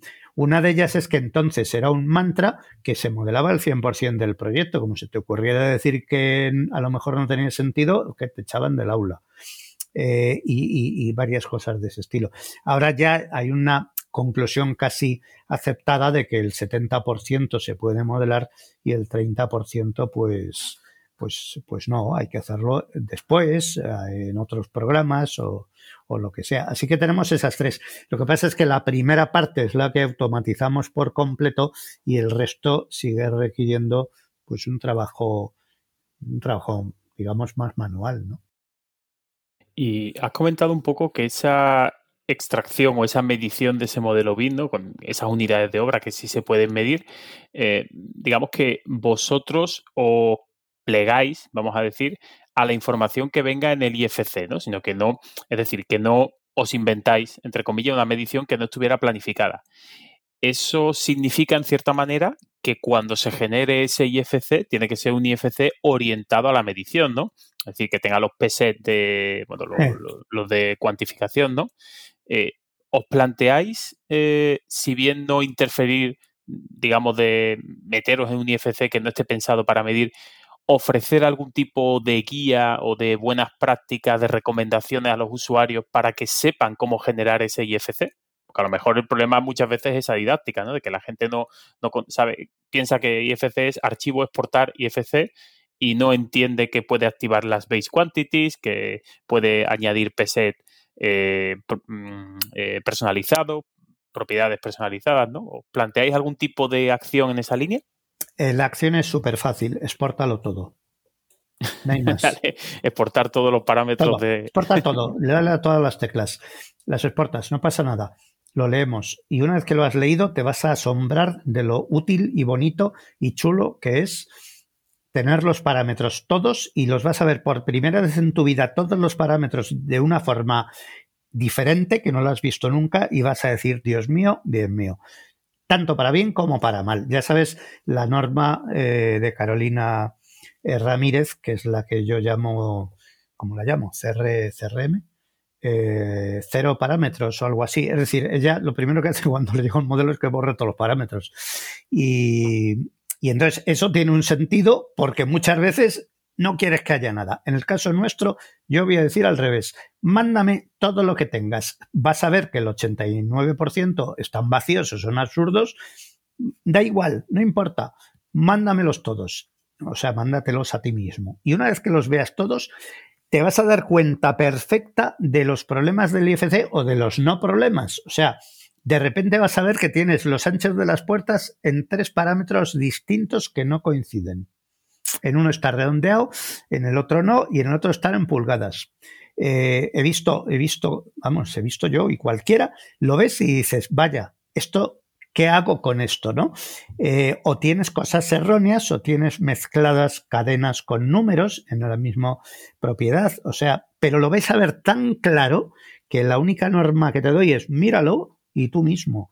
Y a veces pasa, el otro día me mandaron un modelo para medir y lo abro y digo, aquí no hay nada, no hay nada. O sea, vale, está la geometría, pero no hay ni un solo dato. No seré yo quien deduzca la superficie neta de los muros. Ese trabajo lo tiene que hacer el programa de modelado. Eh, la superficie neta de los muros la superficie en planta de lo que sea o lo que quieras es un problema del modelador que tiene todos los datos y una máquina y un engine, ¿no? Un motor de geometría, pues que lo calcule, no, no lo vamos a hacer eh, nosotros, ¿no? O sea que al final, en cierta manera, tenéis un poco la filosofía de que el control de calidad de las mediciones eh, pasa por un buen modelado y una buena planificación, que no es responsabilidad, de cierta manera, ¿no? del software de mediciones eh, supervisar el trabajo que realiza el, modelador, ¿no? Tampoco también un poco, eh, irá por el tema tecnológico, ¿no? Entiendo también, ¿no? De no meterse a lo mejor en. O sea, si vosotros lo que sabéis hacer es medir y leer datos y gestionar ingentes cantidades de datos, pues digo yo que a lo mejor habéis pensado, oye, pues no tiene tanto sentido meterme a supervisar el trabajo de un modelado, ¿no? A lo mejor me he metido en un charco y, no tiene nada que ver, ¿no? Pero... A, ver, intento, intento refrasearlo. El, el medidor que va a usar nuestra herramienta va a pasarlo súper bien, porque va a ver las cosas que él quiere y las cosas que están bien las va a usar y las que están mal le va a llamar al que modeló y le va a decir, oye, chaval, mira esto, míralo, ¿eh? Y dime ¿dónde está la medida de la puerta? Porque me has pasado dos distintas. Eh, o dime qué es esto porque no es porque no lo logro separar de nada, ¿no? Eh, lo más importante es la transparencia, la facilidad de entender el Big Data y las herramientas para mm, masajearlo. Y creo que, creo que hemos acertado en eso. Ah, si el modelo está bien, mm, se va a ver bien y va a ser fácil. Si el modelo está mal, también se va a medir eh, fácil. Lo único que no se puede medir es lo que A no existe, o sea, una superficie que no existe. Por ejemplo, la longitud de una barra de acero que está doblada en forma de patilla, o viene en la propiedad de la barra o no la vamos a calcular nosotros, porque es que no somos quienes para hacer un algoritmo que coja la geometría de una barra doblada y se ponga a ver cuál es su longitud. Y el que crea que eso es fácil solo tiene que intentarlo, ¿no? No vamos a hacer eso, pero es que entendemos que todo programa de modelado o cálculo tendrá añadida la propiedad longitud de la barra con lo cual ahí está, y el diámetro también, y podemos operarlos y hacer lo que tú quieras, ¿no? Eh, por lo tanto, eh, todo aquello que venga lo podemos manejar. Excepciones, lo que no viene ni se puede deducir, y las contradicciones y errores, y se van a ver súper fácil en cuanto que haya cosas incompatibles. Es que eh, lo que he dicho antes, exportalo todo. No te preocupes, si tienes las base quantities, si tienes las tecla quantities y si tienes hasta ECOP, que es lo más mm, retorcido que he visto para exportar, hasta ECOP eh, lo puedes procesar y ver y entender y, medir. Vale, pues me parece, pues mira, la verdad es que me, me ha sorprendido ese, ese planteamiento porque al final, bueno, hablando poquito eh, de la competencia y sin tener muy controlado, ¿no? Realmente eh, Mamba, por fin, después de, tanto anuncio y tanto, se ha publicado ahora. Parece que tiene una filosofía eh, un poco diferente y en el caso de, de Zipe, pues bueno, pues parece que se está asentando también eh, Open Bean Quantity, ¿no? Incluso parece que ahora tiene hasta manual, ¿no? Haciendo aquí un guiño a la, comunidad de Insider que reclamaba ese manual. Eh, no sé si, has tenido la ocasión de, trabajar con ellos, ¿no? Y, si puedes establecer algún tipo de, paralelismo o, bueno, ya eh, hemos visto que desde el punto de vista de cómo eh, gestiona ese modelo, o cómo gestiona la información del modelo, parece que el planteamiento es un poco diferente, ¿no? Y evidentemente, pues tendrá vuestros pros y vuestros contras. Mm, ¿Ves algo también, algo diferente, algo reseñable que te interese comentar o no? ¿O prefieres hasta que empiecen los usuarios a probarlo y a recibir feedback, no, no pronunciarte? Eh, bueno, ya que me hacéis la pregunta, yo entro al trapo. Pero te voy a decir, eh, a ver, cuando eres el líder en algo, no, no, eres, uno no es el líder en todo, pero cuando eres el líder en algo, nunca puedes mirar lo que hacen los demás. ¿Por qué? Porque te enmarcan la experiencia en el sentido eh, psicológico de la palabra. Si tú ves cómo se resuelve algo, eh, es mucho más difícil inventar otra forma de resolverlo. Por lo tanto, eh, yo no puedo mirar lo que hacen los demás en aspectos en los que soy líder. Tal vez si alguien me dice algo o un cliente me cuenta, lo escucho. Eso no es que yo los desprecie, ni muchísimo menos. Pero no puedo ver las soluciones. Y mm, déjame que me compare con Álvaro Alto. Pero eh, Fernando Choca decía, que fue profesor mío, eh, decía que, que Álvaro Alto estuvo en Madrid y le acompañó, cosa que estuvo, es verdad. Y que le llevaron a ver el Museo del Prado y dijo, no quiero, no quiero verlo. Joder, eh, no, ¿por qué? Y, es que no quería verlo, porque era el Museo del Prado no era lo que, él no quería ni saber cómo era, ¿no? Porque su arquitectura era otra. Bueno, yo creo que eso era verdad, porque Choca lo contaba y no sé, no creo que se lo hubiera inventado. Pues con la me perdonéis por compararme con Alto, pero yo no puedo ver cómo lo hacen otros, porque entonces me cortaría mi capacidad de innovación así que lo desconozco. En cuanto al Open Bin Quantity, si eso consiste en unos parámetros, eh, bienvenidos sean, por favor, enviarlos. Mm, que nos lo medimos, fantástico, pero igual que medimos OpenBin, os he dicho que medimos ECOB, medimos las base quantities, las tecla quantities, porque cada vez que abre un modelo nuevo hay otras quantities. Así que nuestro criterio es, eh, no hay un estándar y tenemos que medir lo que nos llegue. Un par de declaraciones. Em, Cristina Ramírez, el acrónimo de Cristina Ramírez es CRA, colaborar, revisar, auditar. Carolina, Carolina, yo creo que está. Carolina, Carolina. Eh, perdón, perdón, ¿en qué estaba yo pensando? Carolina Ramírez, que aprovechamos para mandarle un afectuoso saludo, que estaba con nosotros en ese Cabify em, rumbo a la cena de EUBIN 2019.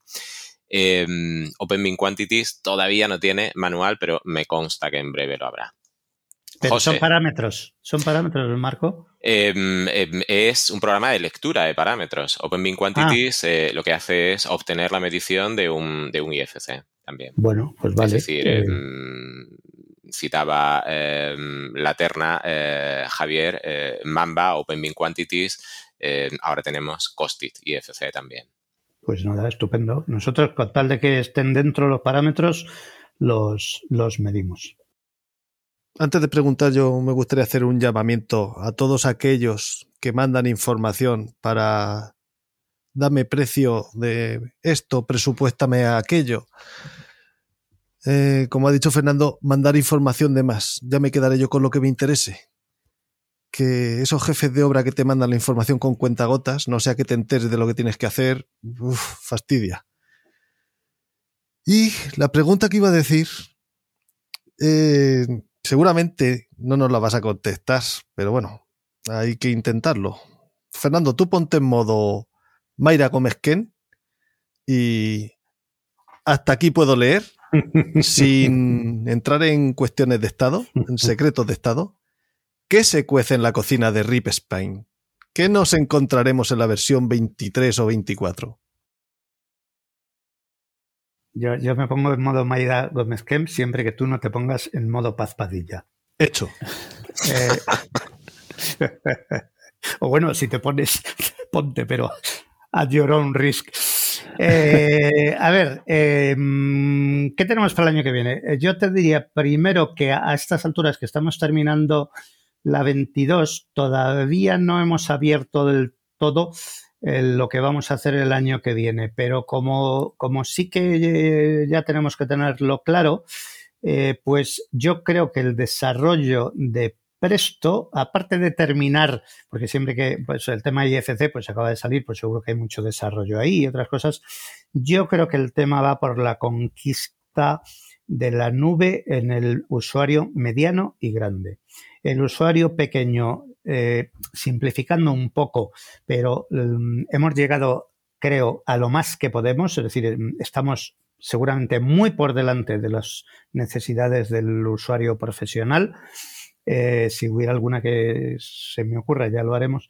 Pero queremos acercarnos más a la empresa mediana y grande, que tiene unas necesidades más de, de centralización o descentralización de información, más de escribir APIs, eh, más de integrar información de diferentes presupuestos, hacer cosas con ellos, ya tienen un histórico, tienen un histórico grande, quieren comparar, quieren hacer ofertas, darles, eh, pasar un poco del programa aislado a una gestión más, eh, más de integración de información y además capturar el hueco, el gap, para que me entendáis, el hueco que hay entre, entre los programas de escritorio y las plataformas. Eh, hay un hueco demasiado grande, incluyendo la que nosotros vendemos ahí tú, eh, hay un hueco demasiado grande que las plataformas no rellenan bien y también, tampoco lo rellenan bien los que vienen de los RPs, los que vienen de arriba, ¿no? Los, los que vienen de grandes programas genéricos o de la contabilidad o de las finanzas que quieren bajar a la obra. Hay un hueco y ese hueco para nosotros es muy interesante eh, llenarlo. Tenemos muchos clientes que están pidiendo esas cosas y son clientes de, mucha de mucha capacidad de mercado, ¿no? De mucho poder adquisitivo, clientes que están dispuestos a pagar por ese tipo de soluciones que además hoy se admite que tienen que ser, que son mucho más eficientes y son estándares que si son a, medida, ¿no? Así que por ahí es una de las zonas por las que vamos a ir. Pues genial, estupendo. Antes de pasar a la charla personal, mm, voy a hacer un anuncio de esos que a mí me gusta hacer, de esos... A Fernando ya le hemos puesto hoy varios trajes, pero le vamos a poner uno más, el de Papá Noel o el de Mayra Gómez-Ken. Porque, oh sorpresa, oh dolor, oh campos de soledad, mustios collados, viene con un regalo para nuestros oyentes. Lo ha gestionado Marco con Susana González de RIP Spain. Así que cuéntanos tú, Marco, danos una de esas primicias que tenemos abandonadas. Pues eso es. Em, un saludo, por cierto, a Susana eh, González, ¿verdad? Hoy suspendo nombres propios. Vamos a sortear entre nuestros oyentes una licencia de Presto de la nueva versión de Presto 22 que sale mm, en este mes de diciembre. Y por tanto, uno de nuestros oyentes tendrá la suerte de conocer de primera mano todas esas novedades que se han adelantado hoy aquí, porque además esa licencia de Presto va a incluir Presto IFC. Podemos dejar para el final del programa el modus operandi para la participación, se lo dejamos a Javier y si te parece, José, venga, charla personal. Ah, y si hay usuarios legales de Presto 8 que cojan al vuelo la invitación de Fernando de actualización a la versión más reciente. Por supuesto, gratuita. Eso siempre y cuando el ticket de compra no se les haya borrado ya después de tanto tiempo, ¿no? Lo, guardamos nosotros. Ah, no hace falta.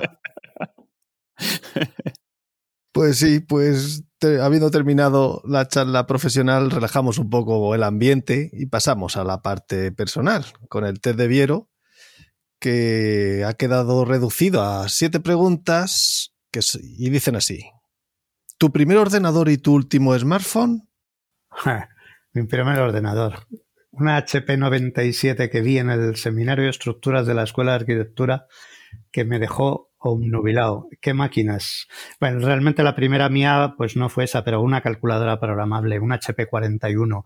Eso no se ha superado todavía hoy como eran esas máquinas, impresionante. Y mi último smartphone, mi smartphone actual es un es el MI, ¿no? El MI este red, como se llame, pero me he comparado también hace poco un iPad que estaba muy bien de precio, que yo no era del mundo iPad, pasé por un iPhone, pero no me gustó y bueno, pues estas dos cositas son mi primera y mi última. ¿Eres de libro de papel o digital? Yo he leído mucho en papel, pero ya no. Ya no, ya soy de digital, eh, porque hay una cosa que tiene el libro digital que no tiene el libro de papel, que es buscar. Eh, yo soy de los que me gusta buscar y decir, ¿quién dijo esto? ¿Dónde estaba aquello? ¿En qué punto? Y entonces es que en el libro de papel, pues tienes que coger los libros y ir página mm, eh, Fíjate qué tontería. Pues para mí la capacidad de buscar la información es la que hace que los medios digitales sustituyan eh, al libro de papel cuando, cuando, lees, cuando lees literatura, digamos, eh, histórica o técnica. Si estás leyendo una novela, pues seguramente te da igual. ¿Y eres de playa o de montaña? Bueno, tuve mi época de playa, pero ahora las playas me resultan eh, incómodas. La montaña es muchísimo más cómoda. Mira, he estado al lado de la playa, ni se me ha ocurrido meterme en ella. Eh, así que soy de, soy de montaña, vamos, si, pudiera elegir de ciudad, pero vamos, entre playa y montaña, montaña. ¿Y dentro de la montaña un lugar favorito o tiene playa también? Un lugar favorito, mira, a, a mí me encantan lo que se llaman lugares frikis que son sitios raros a los que eh, solo van los frikis, los frikis de ese sitio, ¿no? Y tienen la gran ventaja, primero, no están llenos. Y segundo, eh, están en sitios extraños que vas a, va a ver y que no va todo el mundo y descubres cosas. Entonces te voy a decir lugares frikis. Eh, lugar friki, el Mazinger Z de Tarragona. 12 metros de altura, tengo que verlo. Bueno, no tiene gracia, pero punto. Pero te voy a decir dos mucho mejores. El monumento a Sarfati de Terragni en el Alto Adigio en, Italia. es un sitio espectacular que simplemente vas allí a ver el monumento a Sarfati. Es difícil de encontrar en los papeles porque, bueno, pues vale, es un sitio espectacular. Y otro sitio mucho más cercano y que os recomiendo mucho, el cementerio de Sad Hill. ¿Sabéis cuál es? No. Sí, además, eh, precisamente Sergio, el, chico que lo lleva, ha sido compañero de, carrera de mi mujer, de Alicia. Y eh, bueno, lo hemos visitado juntos con él allí animando con su poncho y su, y su y su sombrero. Y sí, sí, es un sitio espectacular. Bueno, es un sitio espectacular que además está en un enclave espectacular. Claro, es que es, es que es, es, es, muy todo, son como, no quiero decir telúrico, pero vamos, son sitios un poco mágicos que te transportan a otra época y que te quedas allí viendo y mirando y no hay nada, vamos, no hay nada, a ver, a ver, y como del momento Terrañi hay un pequeño monumento. Eh, y la iglesia noruega de Covarrubias, ya si vas, pues la ves como un bonus. Pues sí, sitios así. ¿Y en la cocina cómo te mueves? ¿Eres cocinillas? Pues sí, me encanta la cocina. Eh, me encanta la cocina. Me encanta la cocina de materias primas sencillas eh, hechas de forma imaginativa. Por ejemplo, descubrí la cocina china-china cuando nuestra empresa fue comprada por una empresa que tenía una base muy grande en China y fuimos allí mucho. Eh, pues aprendí lo que es la cocina china de verdad, no, la del chino de aquí. En, Madrid hay muy buenos sitios de comida china-china. Y, bueno, pues esa cocina me gusta bastante y os la recomiendo. Pero la que yo hago, pues es una comida que tiene que ver con las verduras, eh, con las verduras crudas, por ejemplo, las verduras, eh, se puede comer cualquier verdura cruda, es espectacular. Y las verduras en tipo wok y salteado, y luego la paella. La paella. ¿Y la comida con la que te chupan los dedos es la paella o alguna otra? Vamos a decir la paella, para elegir una, la, paella, pero me gusta mucho, mucho la comida eh, étnica, o sea, la comida étnica que la nuestra es étnica para los demás, ¿no? Pero quiero decir, me encanta la comida eh, de todas partes, la comida árabe, la comida, la comida peruana, la comida japonesa, menos la cocina, menos la comida francesa que, no me atrae nada. Eh, comida poco elaborada, ¿no? Comida como es la, peruana. Es muy refinada, pero no es como la francesa, me encanta. Y si has dicho que te gustan las verduras crudas, pues... Y a mí me gusta el sushi muy hecho. Aquí vamos a diverger. el sushi la tortilla con cebolla o sin cebolla. Pues mira, radicalmente cualquiera de las dos. Fíjate que habrá poca gente así me, gustan las dos. Y cuando hago tortilla, que también me gusta, yo soy de los que pregunta, y si hace falta hago dos. Mira qué buena persona y qué elegancia. Eso es elegancia. Sí, señor. ¿Película y o libro y o canción favorita preferida? Eh, vamos a ver, película. Yo soy de documentales eh, a rabiar. Eh, cualquier documental es mejor para mí que cualquier película. Eh, dentro de que el género documental no existe, pero ese es otro tema de la teoría, ¿no? Eh, cualquier documental. Si os puedo recomendar alguno, por ejemplo, el de Calatrava. Si no lo habéis visto, mirad el documental de Calatrava porque es, es la bomba. O sea, os va a encantar. Pero cualquier documental, lo que sea. ¿Dónde se puede ver? Pues mira, eh, a ver, eh, ver se puede comprar al pie de la torre del, twin, del, turning, del torso, este turning torso, yo lo compré allí y luego se puede comprar por correo eh, y te lo mandan. Y es un, es un CD. Vale, no, pensaba que estaba en un HBO, en un Netflix o en alguna plataforma. No, no creo, no. Lo he buscado muchas veces, no. yo lo he regalado a veces, pero para regalarlo pues lo compro, que, hay una... Se puede comprar, pero vamos, en un, te lo mandan en un CD. Y es muy, es muy divertido. O sea que te digo, pues si solo digo uno, pues digo ese, pero vamos, cualquier documental de lo que sea. ¿Y libro o canción? Por cierto, que el, hablando de documentales, el, el cementerio de Sad Hill, que ah, no puede acercarse a Burgos, allí al lado de Santo Domingo de Silos, hay un documental, está en Netflix, muy, Muy bien hecho. Sí, mm. Muy bien hecho. A mí ese tipo de documental, por ejemplo, ese concretamente, que es el que me hizo ir a ver el cementerio, claro, y escuchar a Metallica y otras cosas, vas tirando del hilo y dices, oye, cuántas cosas, cuántas cosas que parecen vulgares y triviales están relacionadas con el resto del mundo, ¿no? No hay nada que sea aislado. Y entonces bueno, pues eso que estábamos hablando, ¿no? Y luego resulta que el que está allí, pues era compañero de tu mujer, ¿ves? Todo, todo comunica, ¿no? Mm, ¿Qué era? Lo siguiente, libros. Pues mira, libros que, que, yo he disfrutado como nadie, los libros de Feynman. Feynman, sabéis que fue un premio Nobel de Física. A mí me gusta muchísimo la divulgación científica tengo un montón de libros y me ha gustado siempre. Eh, es curioso porque antes ibas a, y ahora a lo mejor también, ibas a una FNAC a comprar y había divulgación científica, dos estantes. Para psicología y ciencias de lo oculto, 32 eh, pasillos llenos de cosas. ¿no?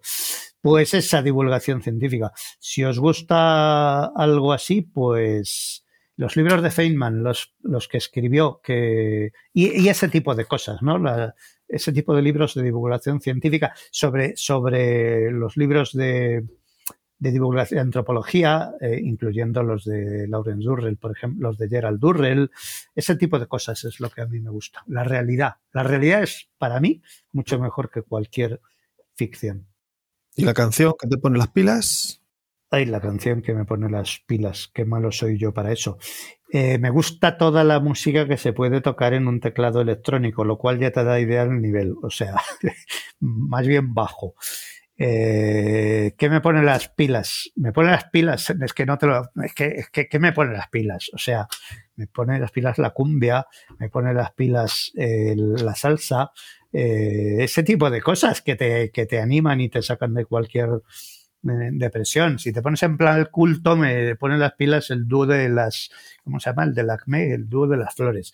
Pero vamos, mm, vamos a quedarnos con la, salsa, la cumbia y la, la, ¿cómo se llama? La bachata. Esas cosas no te puedes quedar sentado.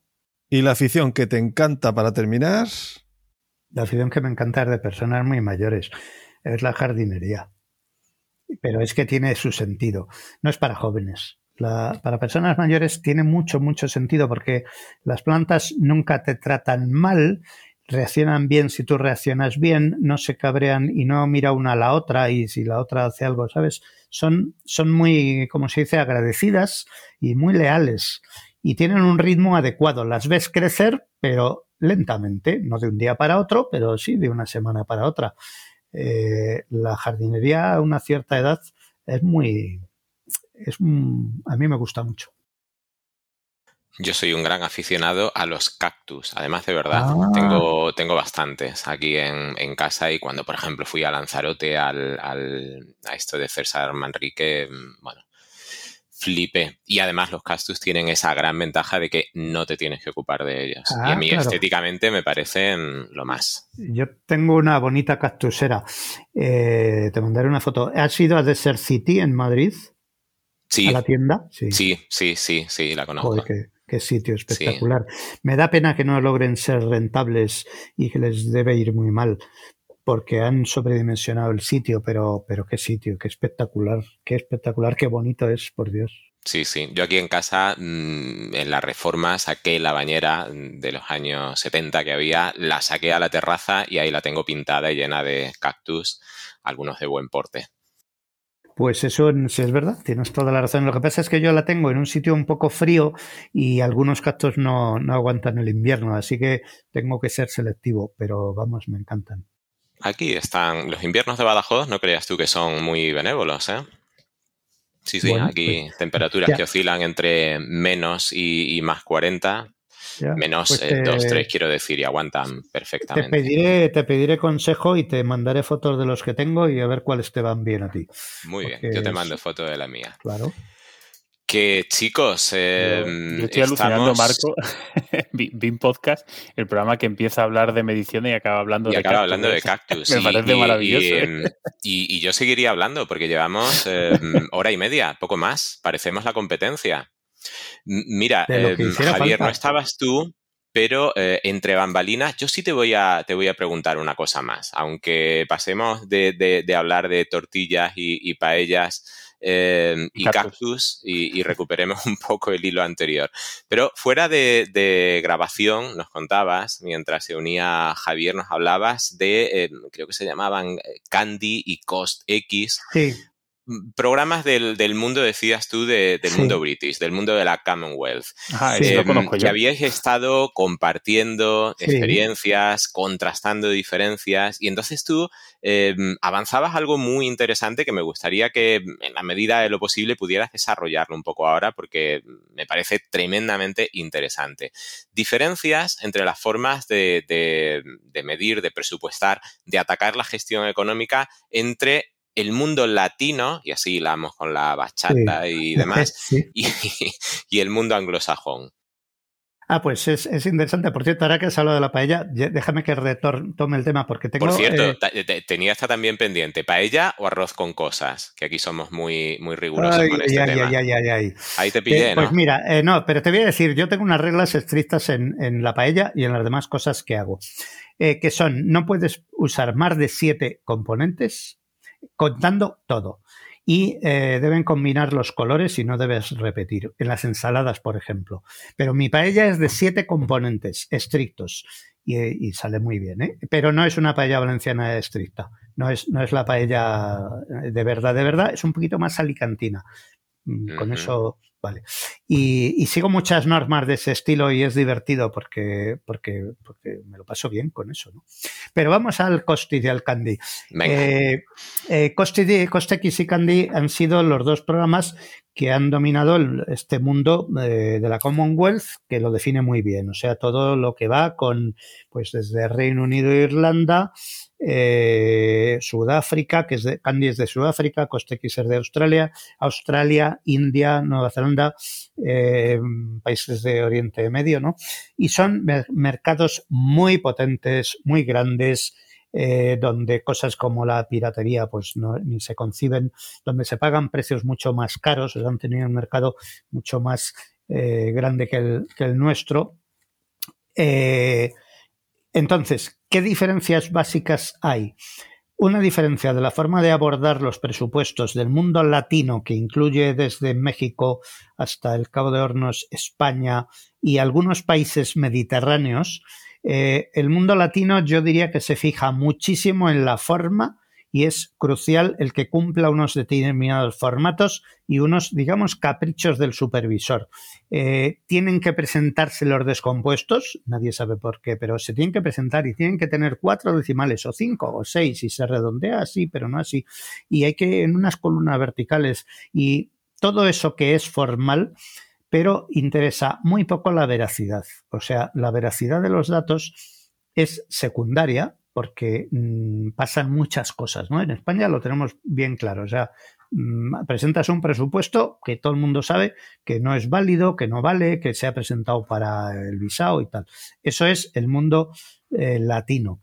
Muy organizado, muy reglamentista, ¿no? Que viene de, viene de Felipe II, o sea, ese es el, el origen, ¿no?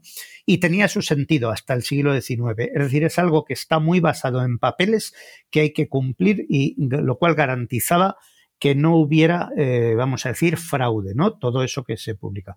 El mundo eh, anglosajón está mucho más basado en lo práctico, en que si yo lo que quiero es un presupuesto, primero, las mediciones tienen que ser veraces, reales. El meter una bolsa de medición es, es como, es como una, es un fraude, ¿no? Lo es, pero allí es que no se les ocurría porque la medición es común para todos los ofertantes y por eso inventaron el Quantity Surveyor.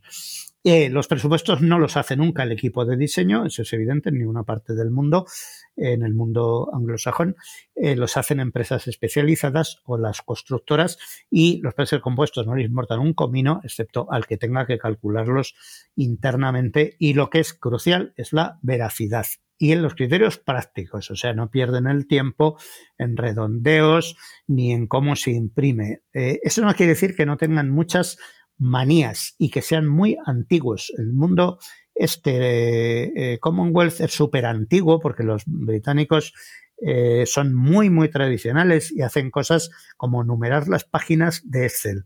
O sea, si hay una burrada en el mundo es imprimir Excel en paginado y numerar cada página que sale y utilizar como código eso. O sea, es algo que, que aquí es difícil de, entender. Mm, ¿Qué más cosas les diferencian? Ah, otra cosa es que en el mundo latino nos importa mucho el presupuesto por unidades de obra de precio variable típico de los que hacemos aquí los profesionales. O sea, hacemos las unidades de obra y los costes indirectos son algo de la constructora y tal. En el mundo anglosajón, mm, no, eh, el, el, presupuesto que se hace típicamente es un presupuesto que ellos llaman de primeros principios, first principles, y que consiste en que lo hacen empezando por los recursos, es decir, primero calculan la duración de la obra, cuánta gente tiene que estar, cuántas grúas, cuántas...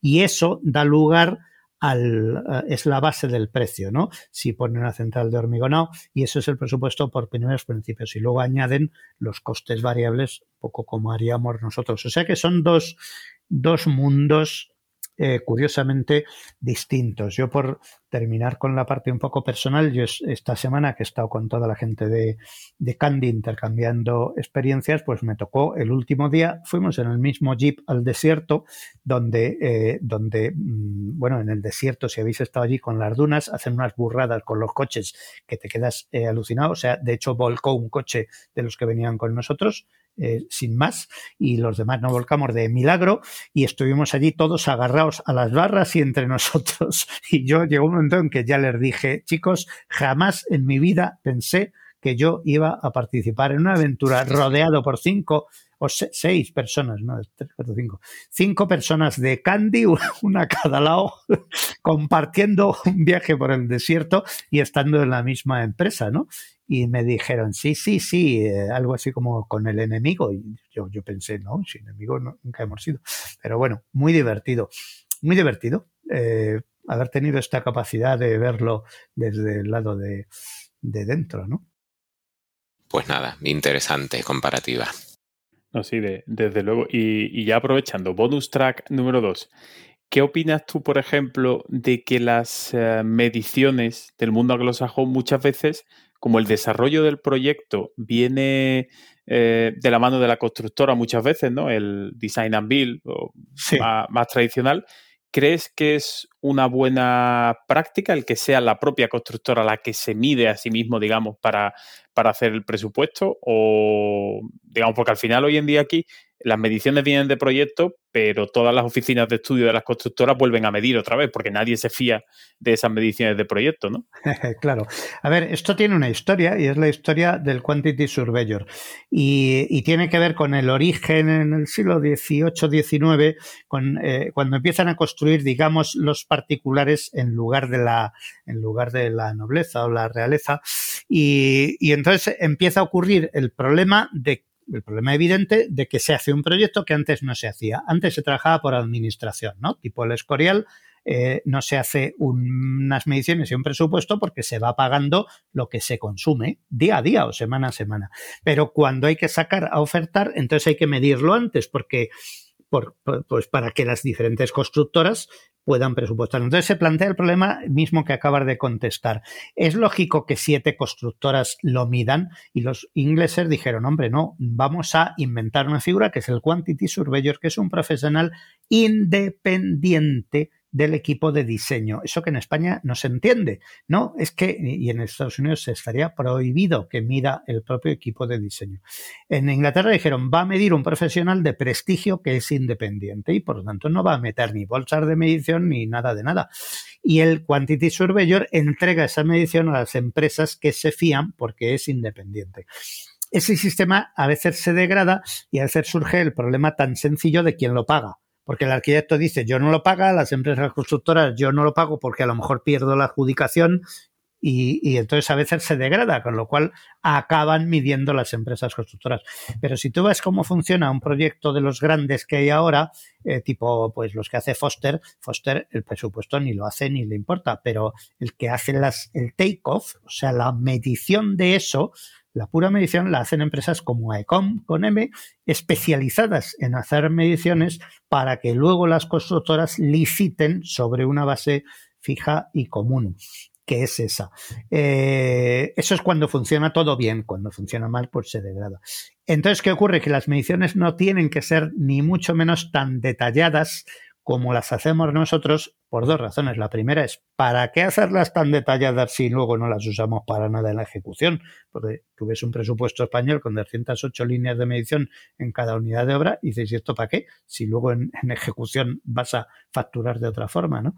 Y después porque tampoco les importa. Es decir, a mí lo que me importa es saber que hay 850 metros cúbicos de hormigón en soportes circulares y, y, punto. No necesito ir uno por uno, ¿no?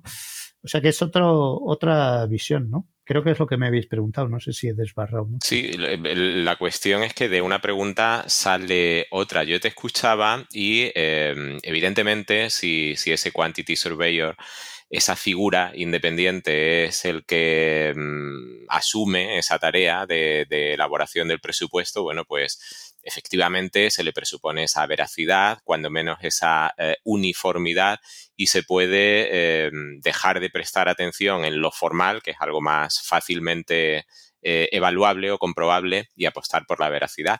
Pero, em, sin embargo, parece que eso alimenta ese procedimiento, vamos a decir, tradicional de se hace el proyecto y una vez que tenemos el proyecto perfectamente definido, lo medimos y lo presupuestamos.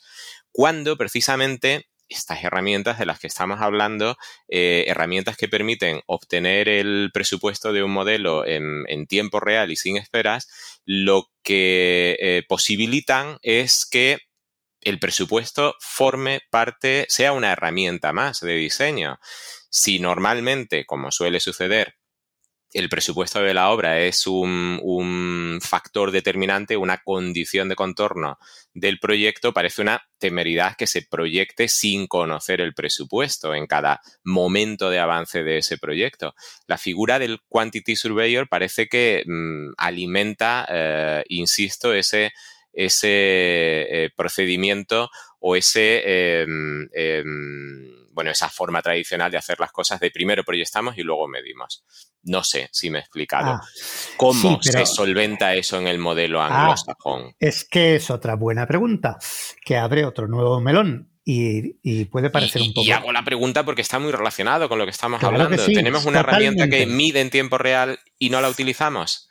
Eh, efectivamente, pero fíjate, eh, fíjate qué bueno es la reflexión que haces y que me permite hacer la siguiente. Es un poco teórica, pero es, va por fondo de las cosas. La educación y la forma de trabajo que tenemos en los países latinos, incluyendo Mediterráneos y Francia, es una educación racionalista en el sentido de que presupone que hay un método y un conocimiento que tú estudias, y una vez que conoces eso, que es lo que aquí se llama la base, es que hay que conocer la base.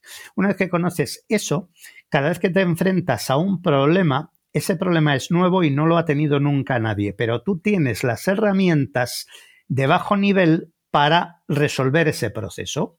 Eso pasa en la planificación y pasa en las mediciones y en más cosas. Pero en las mediciones pasa así.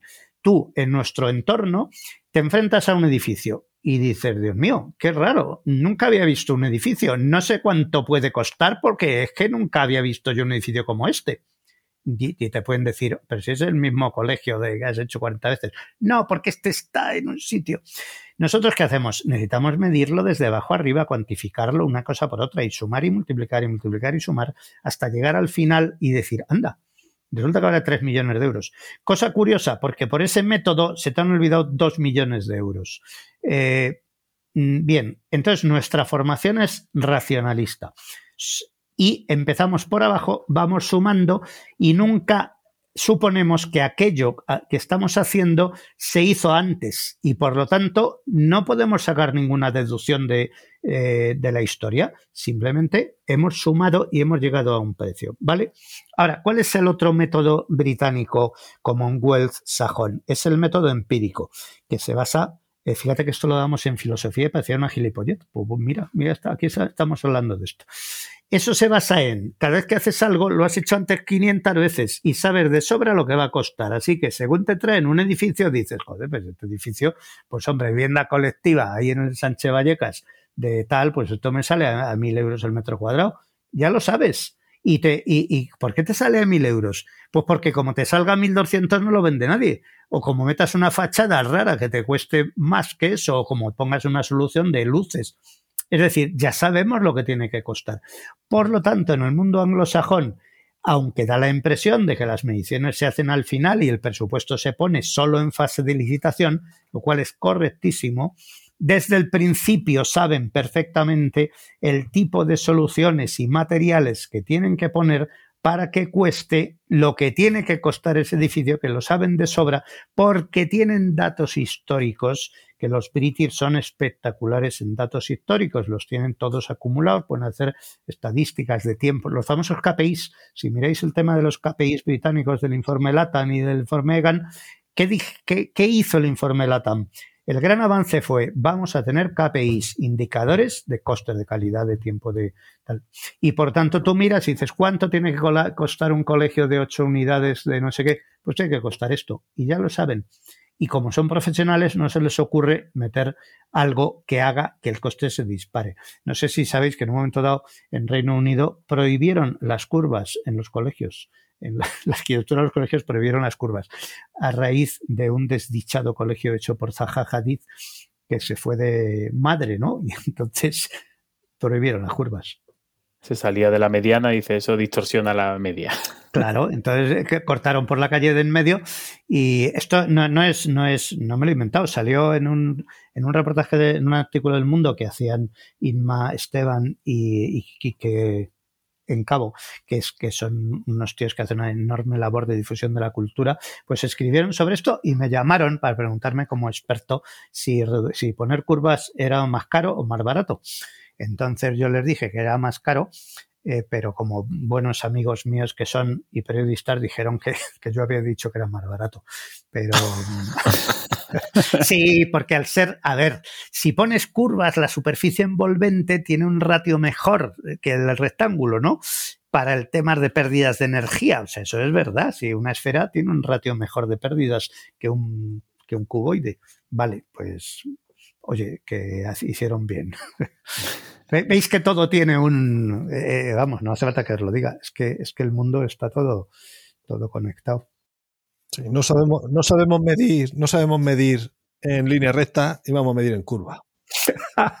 Desde luego. Sí, luego hay que amueblar. En fin, todo esto de los módulos y de, presupuestos base y de, esa secuencia de desarrollo del proyecto, pues está muy relacionado con ese esquema de objetivo o el target inglés y tal, que, es, mm, que nos resulta tan desconocido a los proyectistas.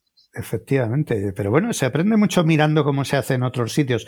Eh, por cierto, en ningún caso quisiera yo decir que lo hacen mejor.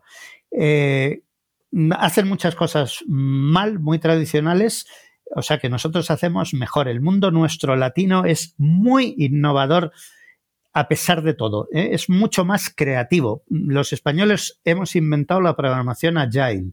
El mundo ágil es un mundo español. Somos capaces de hacer lo que se llama metodología Agile desde que nacemos. Eh, el mundo británico es de, planificación lenta, pesada, eh, clásica. Eh, los latinos somos súper ágiles. Somos capaces de hacer en la M30 de Madrid, se hizo primero la obra, después el proyecto y lo último el estudio de impacto ambiental. O sea, vamos, mejor que Más eso. ágil que eso no hay nada. y el presupuesto ya se hizo años después. somos, muy buenos. Somos, somos ágiles en equivocarnos, remendarlo y sobre la marcha improvisar. Sí, somos muy, muy valiosos en otros entornos por nuestra, por esa capacidad concreta de agilidad. Eh, así es. Y con esta interesante reflexión, ya sí rozamos las dos horas, así que ya podemos ya podemos despedir a, Fernando, que desde luego te voy a decir, Fernando, que te, hemos hecho preguntas de todo tipo, algunas más comprometidas, otras menos comprometidas, y, da gusto charlar contigo, ¿eh? Pues Así que... Oye, ya ves. Yo también me lo paso muy bien hablando con vosotros y es que hacéis preguntas eh, muy relevantes y por lo tanto dan para meterse Hombre, es que al final alguna vez nos han dicho, es que al invitado no se le puede tratar también, hay que hacerle alguna pregunta así un poquito más comprometida. Digo, venga, pues vamos a meter preguntas un poco más comprometidas, como hablábamos de Presto 8, porque alguien nos iba a preguntar que, oye, ¿por qué nos ha preguntado? Entonces había que, había que preguntar de todo. Gratis, oferta gratis a todo usuario legal de Presto 8, se le cambia por Presto 22. desde luego. Pues, pues eso, Fernando, por mi parte, eh, agradecerte enormemente estas dos horas aquí de, de 7 a 9 y 12 de la noche que son ya, porque de verdad da gusto que, personas como tú que saben tanto, que tienen tanto que contar, pues se presten a venir con unos amateurs y a, pues eso, a contar lo que saben y a intentar que, nos acostemos hoy un poquito más sabios, ¿no? Pues nada, muchas gracias por el comentario, pero aquí todos sabéis mucho eh, también de estos temas y así que da gusto hablar con vosotros. Pues eh, bueno, también tenía que decir con esa fantástica licencia que comentaba Marco, que agradecemos a, Susana y a, y Rip pues, por, sortearla entre, entre nuestros oyentes, pues eh, yo creo que, podemos hacer un poco la, si os parece, lo que habitualmente hemos hecho. Por cierto, Ah, cuando salga este episodio publicado, pues ya se habrá, eh, eh, se habrá resuelto, digamos, el, concurso de, bueno, del libro de, José Manuel Zaragoza y Miguel Morea, el, manual de implantación, bueno, pues eh, se prestaron ellos a cedernos eh, bueno, o cederos a vosotros, los participantes, licencias de nomenclator, que debo decir que hoy, que aunque no suele suele decir esto en los podcasts, que es 30 de noviembre, pues por fin le he pasado a José Manuel el listado de todos los correos, así que espero que, que todos los participantes pues tengáis esa, esa licencia. Y bueno, dicho eso, pues eh, yo creo que podemos utilizar un sistema parecido, ¿no? Podemos eh, meter en el sorteo pues a todo aquel que comente en la web pinpodcast.com, ¿no? En, la página específica de este episodio número 38. O también, o sea, y también podemos incluir a todos aquellos que publiquéis un tweet, pues yo creo que mencionándonos en arroba y utilizar el hashtag, pues yo qué sé, podemos decir algo así como empiezo 2022 con Presto, ¿no? Por ejemplo. ¿Os parece, ¿Os parece bien? Nos parece simpático, pues sí. Sí, aprobado. Pues sí, pues yo, yo creo que vamos a publicar este episodio eh, mediados de noviembre Así que damos. No, eh, mediados de noviembre no, de, diciembre, salvo que sea 2022. De, diciembre y podemos hacer publicar esto pues como para Reyes, más o menos, ¿os parece? Y así Hombre, lo. una fecha redonda. A, lo mejor que para Navidad va a quedar muy justito, mejor lo hacemos para Reyes, ¿no? Así que es un poco más español, ya que somos más latinos, pues nos dejamos de, Santa Claus y vamos un poco aquí a, a los tres Reyes Magos. ¿Vale? Pues eso, hasta eh, todos los que publiquen esto hasta el día 5, porque las cartas hay que escribirlas antes del día 5, pues entrarán en este, en este sorteo de la, de la licencia. Si os parece. De todas formas, dejaremos las instrucciones detalladas, por si me he liado yo aquí hablando, en, el post que acompaña este, este episodio. Y bueno, pues despedido Fernando, muchas gracias. No sé, Marco, eh, José, ¿queréis despediros también vosotros del invitado? Sí, bueno, eh, me despido de todos. Eh, Fernando, ha sido un lujo tenerte aquí. Yo siempre he envidiado, además de forma insana, a la gente con tu clarividencia, tu capacidad para interpretar el presente, intuir el futuro y sobre todo saber explicarlo. Pero bueno, esa envidia se hace más llevadera si os tenemos cerca. Así que muchísimas gracias a ti, Fernando, por venir y a vosotros, Javier y José, buenas noches y hasta la próxima. Muchas gracias a todos, un abrazo muy fuerte y cuidaros. Y por mi parte, Fernando, me ha encantado conocerte. Sabía de tus buenas dotes de comunicador, pero es que hoy las he disfrutado en persona. Tu elegancia y tu saber. Ha sido un auténtico placer. Muchas gracias, lo, lo hacéis muy fácil para que uno se sienta cómodo. Y ya que hablamos de trabajos y precios, me gustaría cerrar con una reflexión tiene que estar a, la altura de la de Fernando, tenlo en cuenta. Mm, tiene un poco de todo. Eh, nunca podré igualarlo, pero bueno, yo lo suelto. Y dice algo así como que los trabajos pueden ser baratos, buenos y rápidos, pero solo pueden ser dos a la vez. Por lo tanto, si son buenos y rápidos, no serán baratos. Si son baratos y buenos, no serán rápidos. Y si son rápidos y baratos, no serán buenos. Ahí queda eso. Buena, y buena, José. Muy bien, pues hasta aquí este 38 ya episodio de BIM Podcast. Si quieres proponer algún tema, sugerir invitado, quieres pasarte por aquí comentando lo que sea, pues puedes escribirnos en bimpodcast.com, seguirnos en nuestros perfiles de redes sociales o contactar en info.bimpodcast.com todos los enlaces, aunque creo que no vamos a ser capaces de recopilar todo lo que nos ha contado Fernando, lo intentaremos eh, poner todo en, las notas que acompañan a este episodio y recordarte pues que puedes encontrarnos en cualquier plataforma de, de podcast o si quieres más instrucciones entra en bimpodcast.com barra suscripción. Y si cuando vayas a comprar algo en Amazon quieres colaborar con nuestra causa, hazlo entrando desde bimpodcast.com barra Amazon. No te costará más y nos dejará unos centimillos que nos ayudarán a seguir con este proyecto. Un saludo y hasta el próximo episodio.